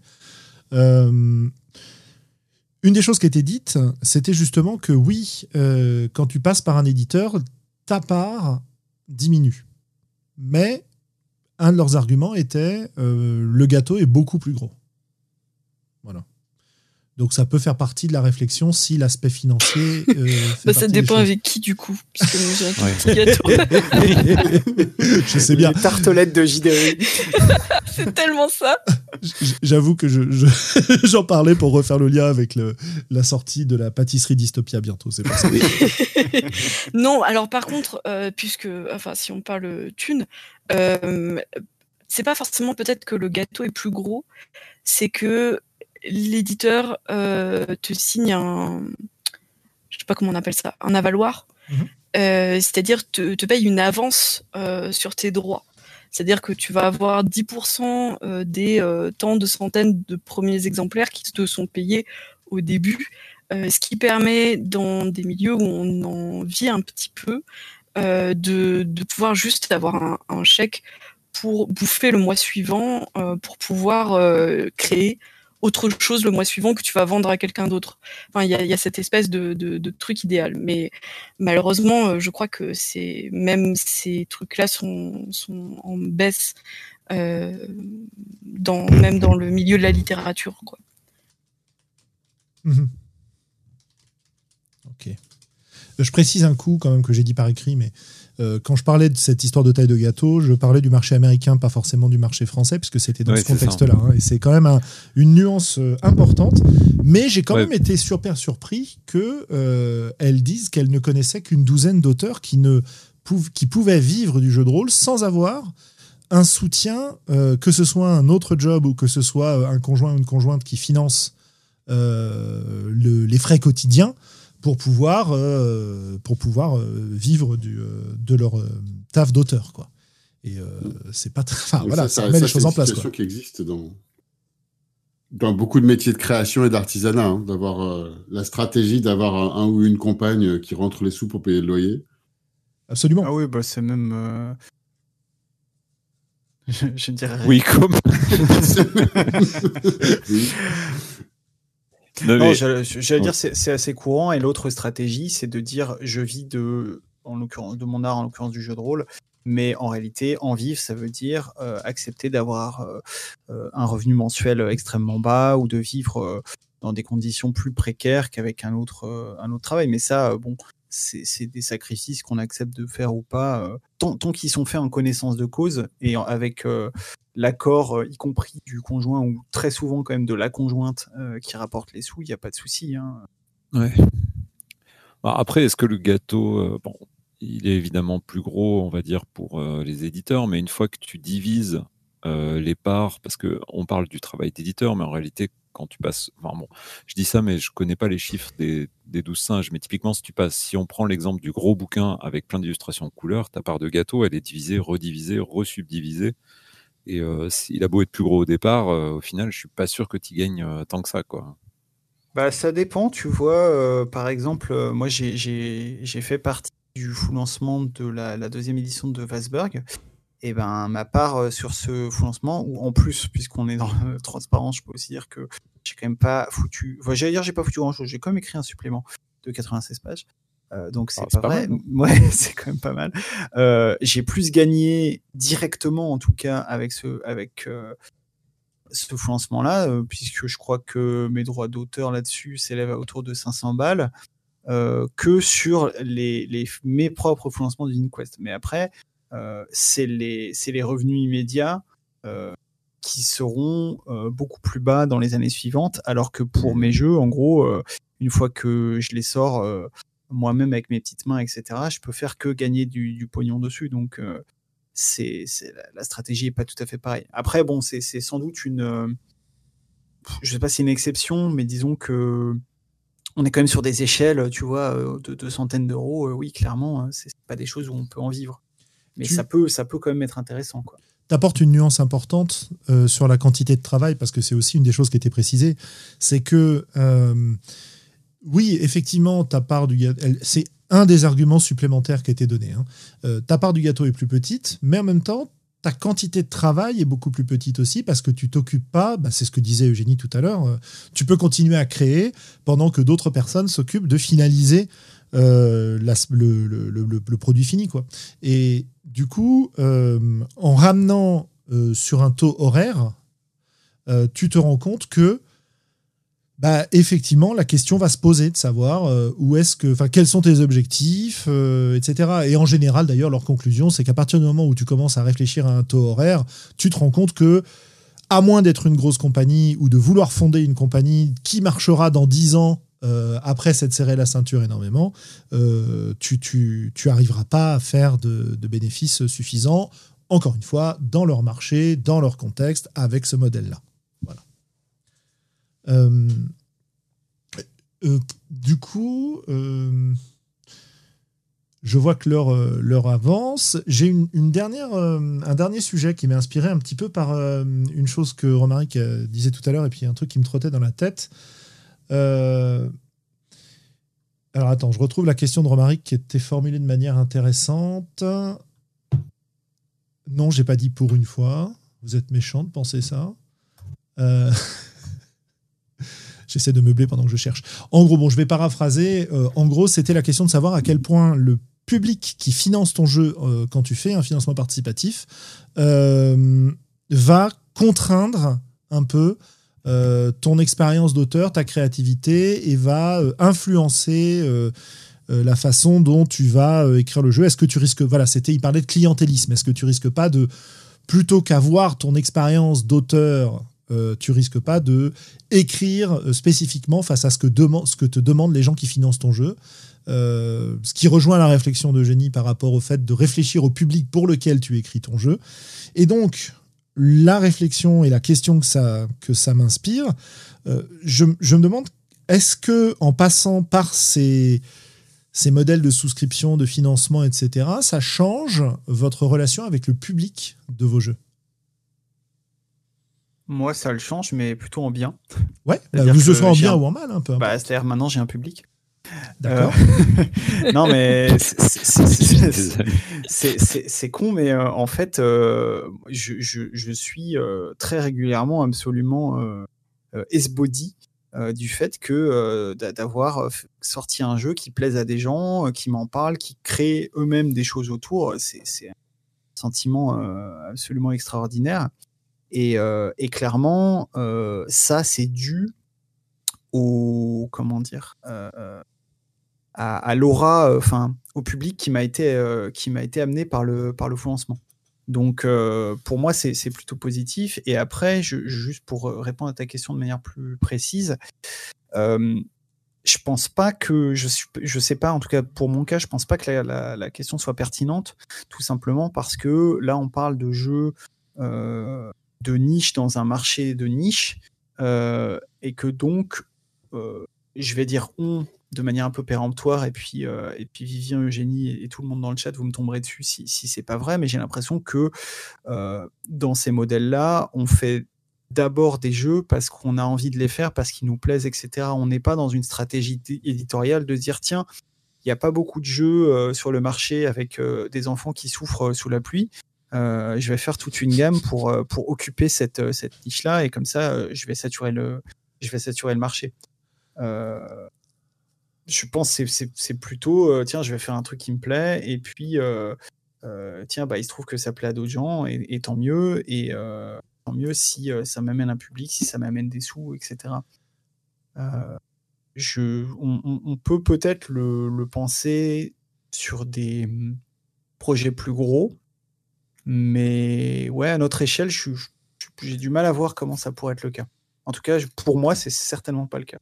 T'as pas reçu euh. de, pression euh, de la part des, des, gens qui finançaient ton projet euh, sur la page Kickstarter, etc. Eh ben, écoute, j'ai tellement peu reçu de pression que cette année, moi, je, je, je, je, fais aussi, pour, pour, revenir sur l'aspect purement euh, comment dire, production des jeux. Euh, moi, la, la, plupart euh, des choses que je fais en jeu de rôle depuis le début, mais, mais c'est peut-être un peu plus le cas maintenant, c'est aussi pour parce que j'ai envie de, voir comment les trucs marchent.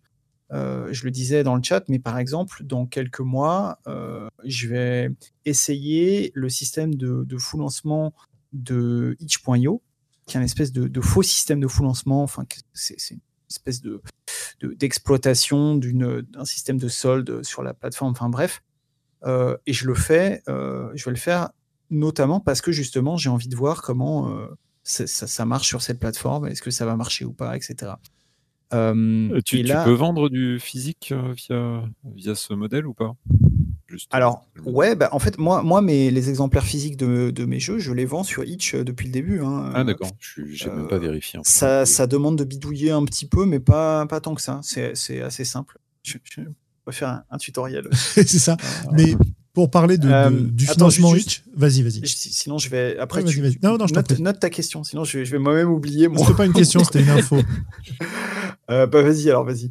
Euh, D'accord. Non, bah, en fait, je voulais dire qu'on allait parler de ce financement-là dans un, dans un épisode euh, dans pas très longtemps, puisqu'on va recevoir euh, Kaloum du Rollis Podcast qui a sorti un jeu qui s'appelle Parigondo et oui, qu'il a utilisé ce, ce modèle-là, justement, et donc il va nous en parler. Ce sera le 31, bah. je pense, 31 mai. Voilà. Et ben voilà, comme ça, j'aurais pas besoin de, faire un, tutoriel. Mais euh, en fait, euh, pourquoi je te parlais de ça? Parce que sur le lancement de deux étés, j'ai testé, euh, je me suis dit, tiens, ben, vu le, le vu le pitch du jeu, c'est ça, pouvait marcher de faire ce fameux truc, de faire un palier assez haut pour que des gens puissent me commander des illustrations précises pour le jeu. Euh, je, le, je le faisais pas tant pour euh, gonfler les chiffres du financement, parce que clairement, si c'était pour ça, ça a totalement échoué. Mais c'était vraiment aussi pour, un peu le côté, tiens, bah, j'ai jamais fait ça, euh, ça peut être intéressant. Et là, ça me semblait raccord avec, avec ce que le jeu proposait. Il y a deux personnes qui ont pris ce palier-là. La première, je l'ai contactée, elle m'a dit Je m'en fous, tu fais ce que tu veux. En fait, j'ai pris ce palier-là pour soutenir financièrement le projet. Euh, et la deuxième euh, m'a dit ouais bah cool, voilà trois, photos et euh, j'ai donné les photos à un de mes illustrateurs, il a fait un dessin, j'ai envoyé le dessin au type en disant est-ce que ça te plaît? Et j'ai jamais eu de réponse. Donc globalement, c'est pas vraiment des, tu vois, c'est l'inverse de pression que j'ai eu, c'est plutôt des gens qui m'ont dit bah tiens, je suis un mec blanc plein de thunes, voilà mes sous, fais ce que tu veux avec. Donc voilà, bah, c'est très bien. C'est la grande amicale des, hommes blancs. Ok. Euh, Vivien, tu voulais ajouter des choses? J'ai coupé un peu de façon violente tout à l'heure. Euh. Euh, je crois que oui, le Vivien de tout à l'heure voulait dire un truc. sur ta relation avec le public, tes interactions pendant ah, le financement, oui, etc. Oui, tout à fait, sur le clientélisme. Ben, bof, moi j'ai envie de dire que si, alors déjà, si j'avais vraiment envie de faire du clientélisme, j'aurais pas sorti un jeu illisible. Euh... c'est clair. enfin, pour, le coup, pour, le coup, vraiment, euh, je me, alors je me suis stressé hein, parce que je, je, me disais ça va sans doute pas passer. C'est passé auprès de la plupart des gens, mais il y en a quand même quelques-uns qui euh, qui ont pas aimé du tout quoi. Et, et j'ai pas mal de retours effectivement, disant bon, en reconnaissant la démarche. Et là, du coup, c'est plutôt cool quoi. Les gens font l'effort en tout cas de de, comprendre euh, ce que je voulais faire, mais, mais pour eux, voilà, c'est plus une gêne qu'un avantage. Donc là, et ça, je savais que ça allait euh, poser, poser problème. J'ai aussi le choix quelque part d'une écriture, on va dire plus inclusive, euh, qui m'a pas été reprochée parce que je pense que les gens ont pas réussi à, à percer jusqu'à cette couche-là. Euh, mais euh, voilà quoi, je, ça, je sais que ça, ça plaira de toute façon, enfin, ça ira auprès de la partie 1D euh, des gens qui me suivent, euh, mais en sortant un jeu OSR, je savais que je visais aussi peut-être euh, un nouveau public, quoi. avec la crainte aussi d'ailleurs de perdre le public précédent, parce que pourquoi est-ce que les fans de Apocalypse World seraient fans de, l'aspect donjon et dragon de la chose? C'était tout sauf une garantie, et j'ai eu aussi des retours dans ce sens-là, quoi. Donc les gens sont bien présents dans la tête, évidemment, mais je pense qu'on les a présents quel que soit le moyen qu'on utilise en réalité. Quoi. Je, en fait, on atteint, je pense pas qu'on atteigne un seuil suffisamment élevé de, réussite entre guillemets. Euh, moi y compris, hein, je me la pétais avec mes chiffres, mais c'est pas, enfin, on est tellement loin du seuil de rentabilité et quand on ajoute les dépenses, euh, le, bouquin a coûté très cher euh, malgré tout. Le, on divise par deux. Enfin voilà quoi. Au final, même si je vends 400 exemplaires, ça fait pas. Il faudrait que je vende les 1000 et ce serait encore ridicule par rapport à, au, temps investi évidemment. Mais je crois que du coup, on n'atteint pas un, seuil suffisamment élevé et on n'est pas, euh, ni Com, ni moi, en tout cas, on n'est pas dans une logique d'en vivre, quoi. Donc, on se met pas cette pression-là. Euh, quoi qu'il arrive, je, suis content, évidemment que je suis super content de gagner des sous dessus, je ça me donne envie de m'investir davantage. Euh, mais quand je vois ce que je gagne au final par rapport au temps, si je réfléchis en termes de, de, public pour gagner euh, quoi 100 euh, maximum euh, personnes, ça, ça n'aurait aucun sens en fait. Tant, que je me, une des raisons aussi pour lesquelles je m'emmerde pas du tout avec les éditeurs, c'est que je ne fais que les trucs qui m'intéressent. Je, je, fais les trucs à mon rythme. Alors c'est un peu différent avec la pression malgré tout, l'idée de sortir peut-être un supplément et tout ça, ça on dévie un petit peu, mais il y a quand même cette idée de faire des trucs qui me plaisent à moi, parce que quitte à ce que je sois pas très bien payé pour le faire, autant le faire autant faire un truc que je puisse revendiquer à 200%. Quoi. À la limite, si je devais euh, voir une pression positive, ce serait une pression aussi à, se bouger les fesses et à pas se, se, laisser complètement sombrer dans la procrastination, par exemple. Ça, ça peut être aussi efficace pour ça. quoi. Mhm. Euh, ça peut être aussi une pression dans ce sens-là, ou une pression, des fois même, ça peut être une pression au sens de réfléchir, est-ce que je pourrais pas trouver un truc intéressant à rajouter euh, dans les paliers, par exemple, euh, si ça peut être des idées intéressantes aussi à mettre, quoi. Mais on poussera sans doute pas au point de se, euh, de comment dire, de se compromettre, enfin, de, de, se trahir, quoi. Mhm. Dans le dans le chat, euh, Romaric parle de de, de dit moi je parlais de démarche de faire un truc pour que ça marche. Alors j'imagine que il parle de création en l'occurrence, euh, enfin, moi, euh, j'ai déjà répondu pour le coup euh, sur le, fait de, penser à son public, de prendre en compte la réception. c'est pas sale de mon point de vue. Ça n'a rien à voir avec la, compromission de, l'artiste, de mon point de vue toujours. mais c'est juste une question de, bah, quand tu quand tu parles à quelqu'un, bah, juste de le prendre en compte en fait de l'empathie euh, de ce genre de choses. Euh, et, et, du coup je me suis perdue oui de, faire quelque chose. Je pense que ça se passe pas forcément au niveau de la de la création euh, mais il y a quand même dans le boulot éditorial qui soit qui soit tenu par un éditeur ou par un indé qui, qui est son propre éditeur il y a ce moment où tu fais le pivot quand même entre la, création que tu as fait et le public qui va la recevoir. Et ce pivot-là, il faut qu'il soit efficace. Et après, on peut se demander qu'est-ce que ça veut dire efficace en fait. Est-ce qu'il faut transmettre euh, De mon point de vue à moi, c'est euh, faire des, beaux objets. On a essayé avec Dystopia de faire euh, que les JDRI soient des, beaux objets et que chaque bouquin transmette bien ce que l'ambiance du jeu en fait, ce que ce qu'est le jeu. Euh, pour euh, pour Bois dormant, je suis une légume a fait des notamment des, des, illustrations qui ont un petit côté BD. Euh, un petit côté tendre, on va dire, alors que on a de, des, paysages de, de villes défoncées, etc. Donc il y, avait le côté post-apo un peu lumineux qui, qui, était vraiment très très chouette, quoi et qui, à mon avis, sont une, bonne porte d'entrée en fait sur le jeu.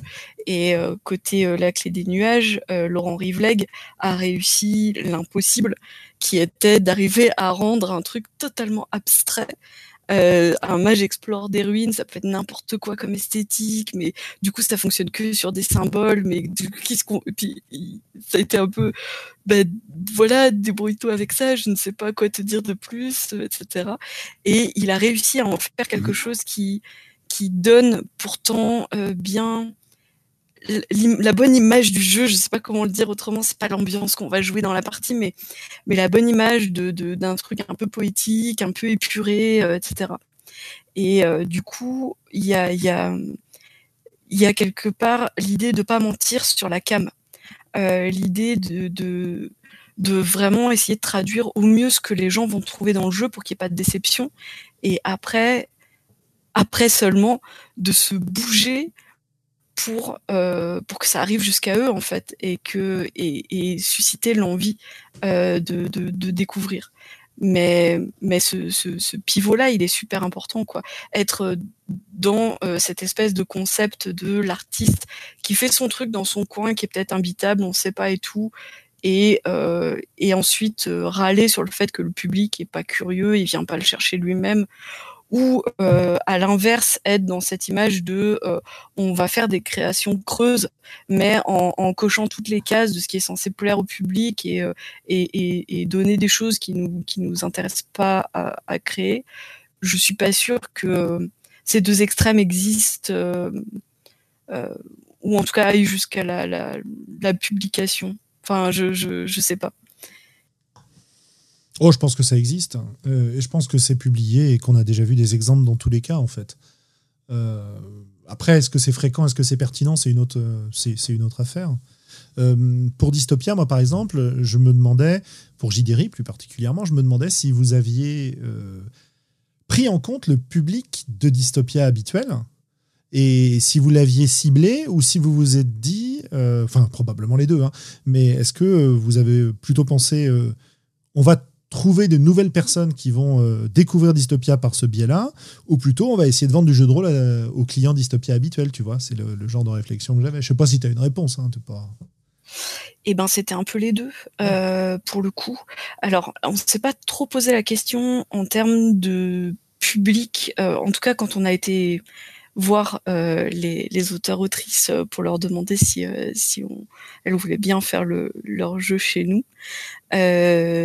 Euh, à ce moment-là, on se posait plutôt la question de est-ce que ça a du sens en fait? Est-ce que les jeux ont leur place dans le dans, le catalogue Dystopia? Est-ce que il y a quelque chose qui qui fait sentir que que que ça a du sens? Et pour nous, ça en avait. Et dans la mesure où on est déjà une maison d'édition qui existe depuis euh, euh, 10 ans, même si euh, moi j'y suis pas du tout depuis 10 ans, mais, euh, mais voilà, qui a euh, déjà le fait que ça rentre dans le catalogue quelque part, c'est censé aussi parler au public qui, qui, qui nous suit, quoi. Mmh. Euh, et encore, du coup, euh, pas, pas forcément. Il y a des, notre catalogue est tellement éclectique qu'il y a des personnes qui vont, qui vont vibrer sur un truc et pas sur un autre, et c'est ok.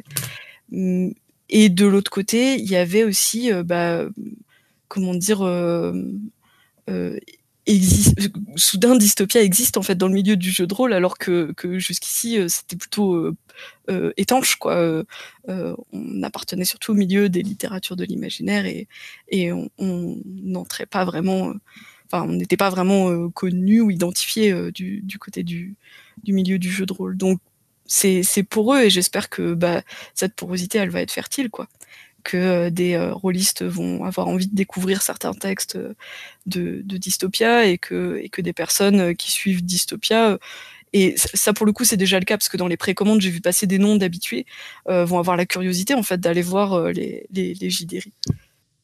C'est chouette ça.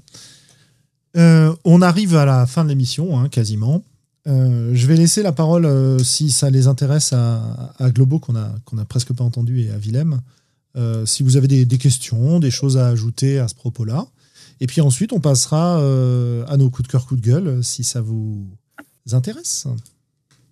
Donc, euh, je sais pas, Willem, chose à ajouter? Bah, Moi, j'ai pas grand-chose à rajouter. C'est une conversation super intéressante. Il y, y, a énormément, et enfin, il est déjà tard, donc je suis pas sûr de rajouter beaucoup d'utile plutôt que de re ressasser ce qui a déjà été dit. Quoi. Ça roule. Ou alors je partirais dans des directions différentes, parce que Romaric mentionnait les études de marché, ce qui est un peu mon domaine, mais je suis pas sûr que ça nous aide à cette heure-là. En fait. Non, mais on pourra en reparler une autre fois, peut-être. Ouais.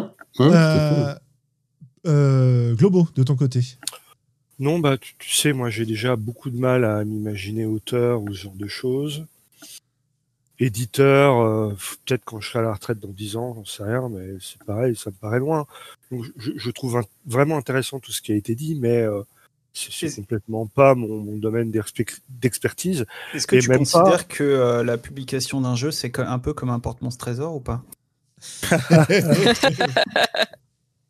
Mais je te dis, hein, tout est PMT. Hein, je veux dire, s'il si, si, n'y a pas de, de, de, changement de lieu, tu vois, s'il n'y a pas une porte, tu vas pas vers quelque part. S'il n'y a pas une adversité, s'il n'y a pas un monstre et si t'es pas récompensé à la fin, euh, qu'est-ce qui reste quoi? Tout est PMT, et c'est ça. Dans le euh, jeu de rôle, en tout cas, hein, ouais. pour le reste. Non, non, mais tu vois, mais, et, et, et même euh, mentalement, j'arrive pas du tout à me projeter euh, dans, dans, ce qui se dit là. Quoi. Je m'imagine pas dans cet univers-là. Donc, il euh, n'y a pas de souci. Voilà, je suis. Il n'y a, pas de, y a pas de problème. Et, et j'ai pas spécialement envie de troller parce que j'apprécie tout le monde ici et je trouve vraiment le boulot qui est fait super. Donc, je, je vais m'abstenir de trop faire le connard. Ça du coup, euh, du coup, je, me, je la moule, quoi. Hein, Ça roule. Eugénie, tu voulais ajouter quelque chose? Ouais, j'avais deux, euh, deux points à ajouter. Euh, je vais essayer de faire vite vu l'heure.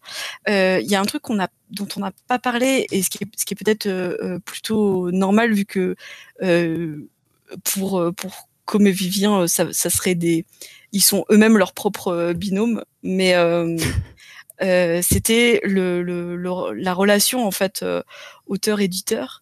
Euh, on, en a parlé beaucoup en termes de, rôle entre guillemets quoi, de, travail.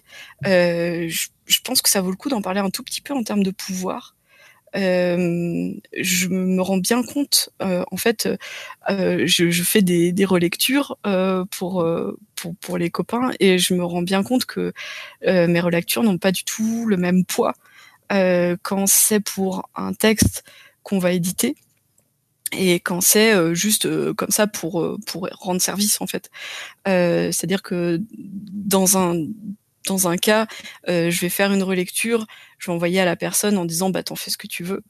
Dans l'autre cas, je vais faire une relecture, je vais envoyer à la personne qui va me re-renvoyer le truc, on va refaire une passe et du coup je vais bien voir les, euh, les, trucs qui ont été euh, qui ont été changés ou pas, etc. On est dans un dialogue, mais euh, le fait de le, fait d'être la personne qui qui va envoyer le BAT en quelque sorte, ça, ça donne un pouvoir qui est très désagréable. Enfin, euh, c'est un peu compliqué pour les autant pour les deux premiers euh, JDRI. Euh, j'ai été voir les autrices euh, quand les jeux étaient rédigés. Donc on a rebossé un tout petit peu sur, sur les textes, mais c'était cosmétique. quoi. Euh, je me suis contentée de virer tous les adverbes, mais, euh, à part ça, ça, ça, allait. Mais, mais euh, pour les prochains, euh, on est plus proche des premiers jets et du coup, euh, il y a notre vision en fait qui, qui, qui s'ajoute à celle des, euh, des auteurs et, et qui, qui, vient hybrider ça en fait.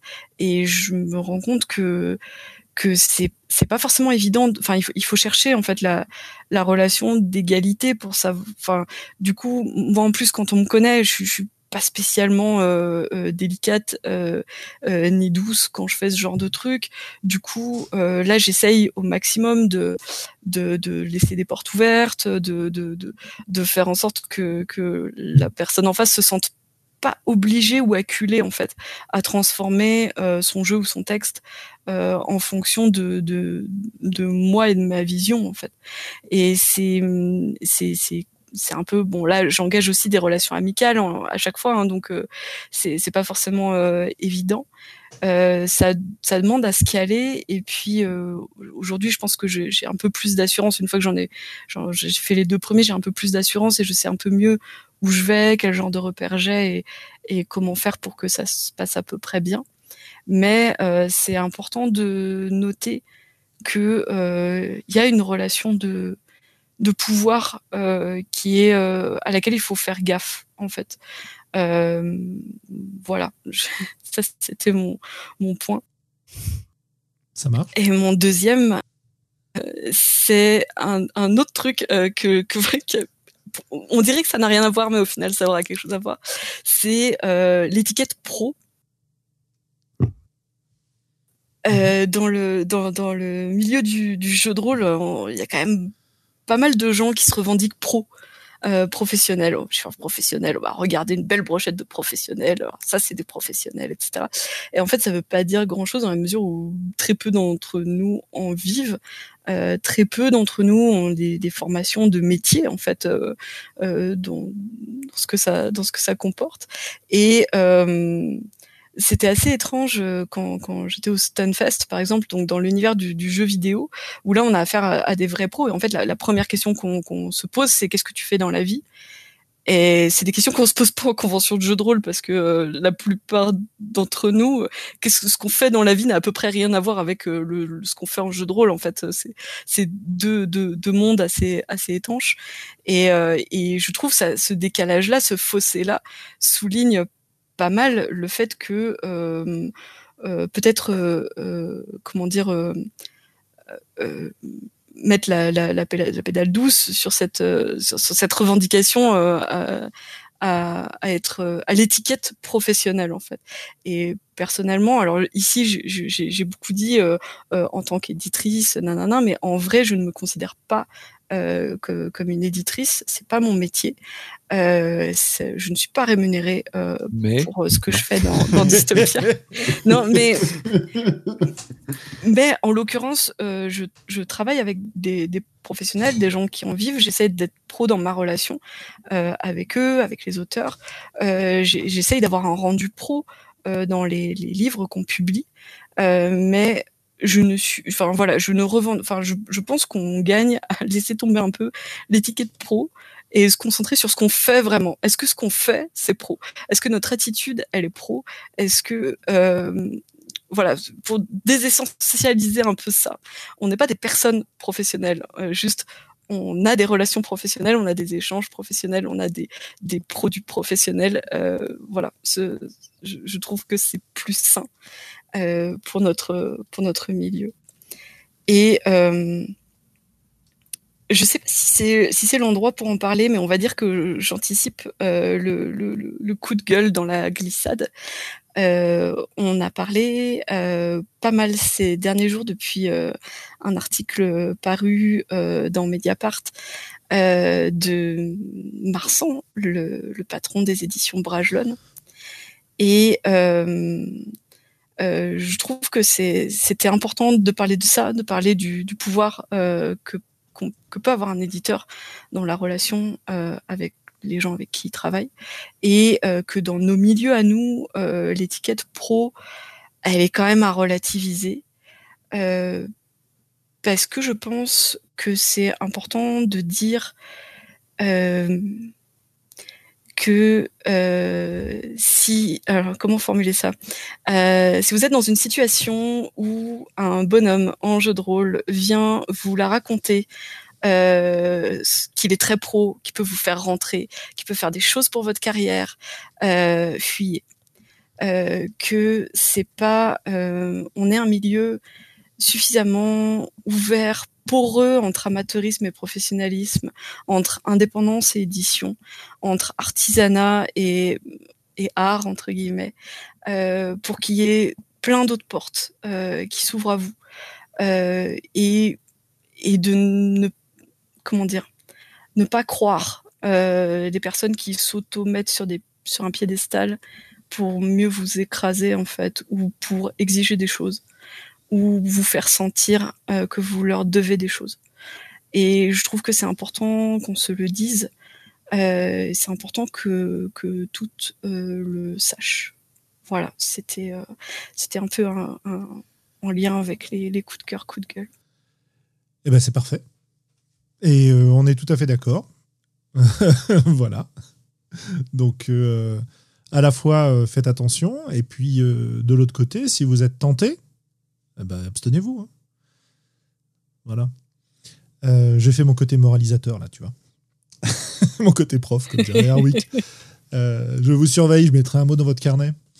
Euh, super, bah écoute, j'ai euh, presque envie de, nous arrêter là, vu l'heure.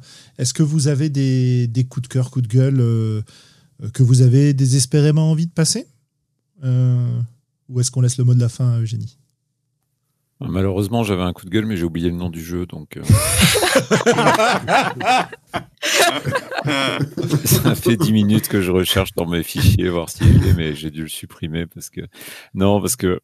Et, euh, je suis sûr qu'il y a quelqu'un ici qui, qui saurait. C'est un, un, jeu de science-fiction qui est apparemment pas hyper connu où tu joues des personnes qui sont amnésiques dans une espèce de cité tentaculaire euh, oh, complètement énorme. Chose, et euh, avec des illustrations assez jolies, quoi. Ah, et... ça, ça, me dit quelque chose.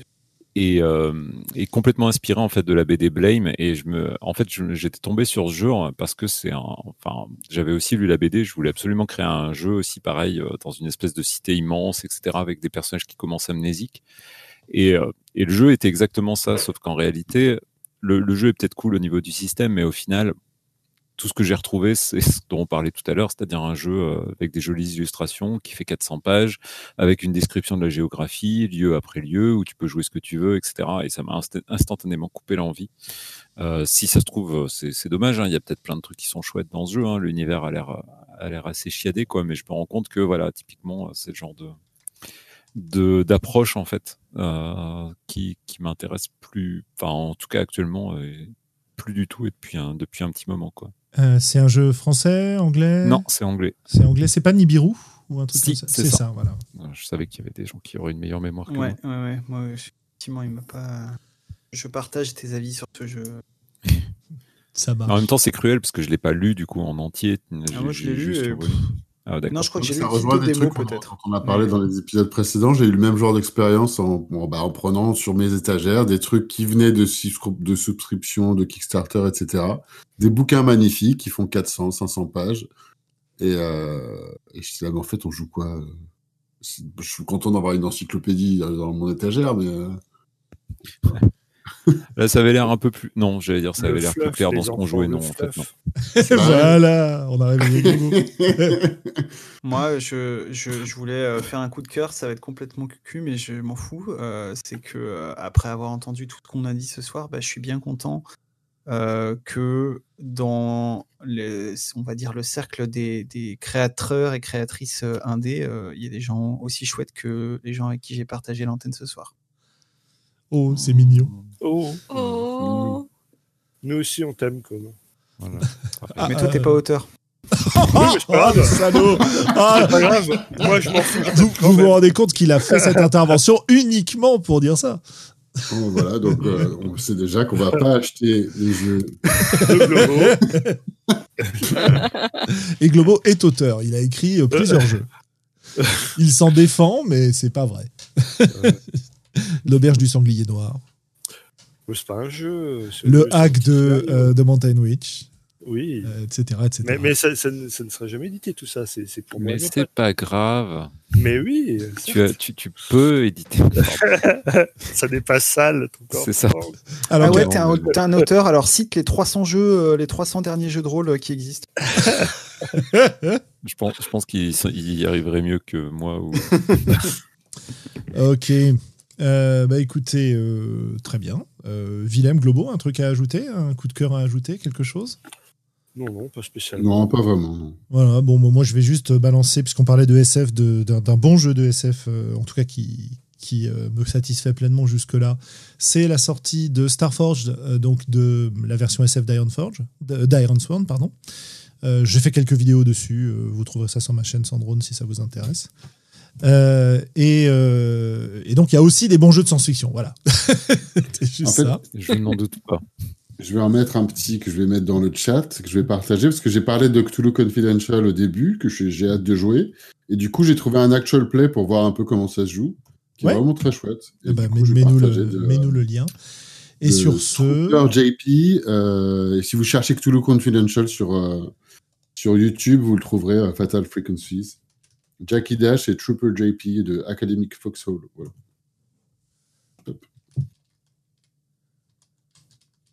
Ça marche.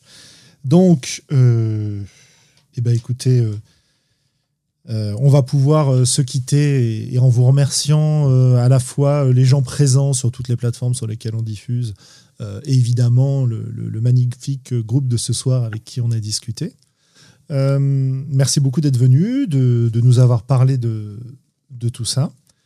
Et euh, on se retrouve euh, dans deux semaines pour l'épisode 117 des Voix d'Altarine. on vous racontera de quoi ça parlera le moment venu, sachant qu'on a une série après d'invités qui vont venir nous rejoindre. Donc on a Kaloum du Release Podcast qui nous parlera de son jeu Elichio euh, dans l'épisode numéro 118. Et dans le 119, on devrait recevoir Monsieur Bastien Votos qui vient nous parler avec Fred Gecker de euh, Horrifique. Voilà. Normalement, ça devrait être à peu près notre programme. Et puis après, ça nous amènera à l'été et à la pause estivale des voix d'Altaride. Donc, euh, ben, on va lancer un petit générique, histoire de retomber tranquillement de nos émotions, en ne masquant pas par nos délires rolistiques les propos d'Eugénie et le rappel par rapport aux relations de pouvoir et au fait que les professionnels ne doivent pas vous, vous vous inciter à faire n'importe quoi ou à simplement leur faire confiance parce qu'ils vous disent qu'ils peuvent faire quelque chose pour vous. Et sur ce, bah, bonne soirée tout le monde. Et au revoir. Bonne soirée et merci beaucoup pour l'invitation. C'était vraiment très chouette. Oui, merci beaucoup. Merci. Merci, au revoir. Peuple rôliste, tu viens d'écouter les voix d'Altarida. Si ce que tu as entendu t'a plu, n'hésite pas à nous laisser des commentaires sur le site, sur la chaîne YouTube, à nous rejoindre sur Facebook, sur Discord, bref, sur l'ensemble des réseaux sociaux. Et qui sait, peut-être même un jour nous laisser des étoiles sur iTunes. Porte-toi bien, peuple rôliste. Et d'ici la prochaine émission, joue bien.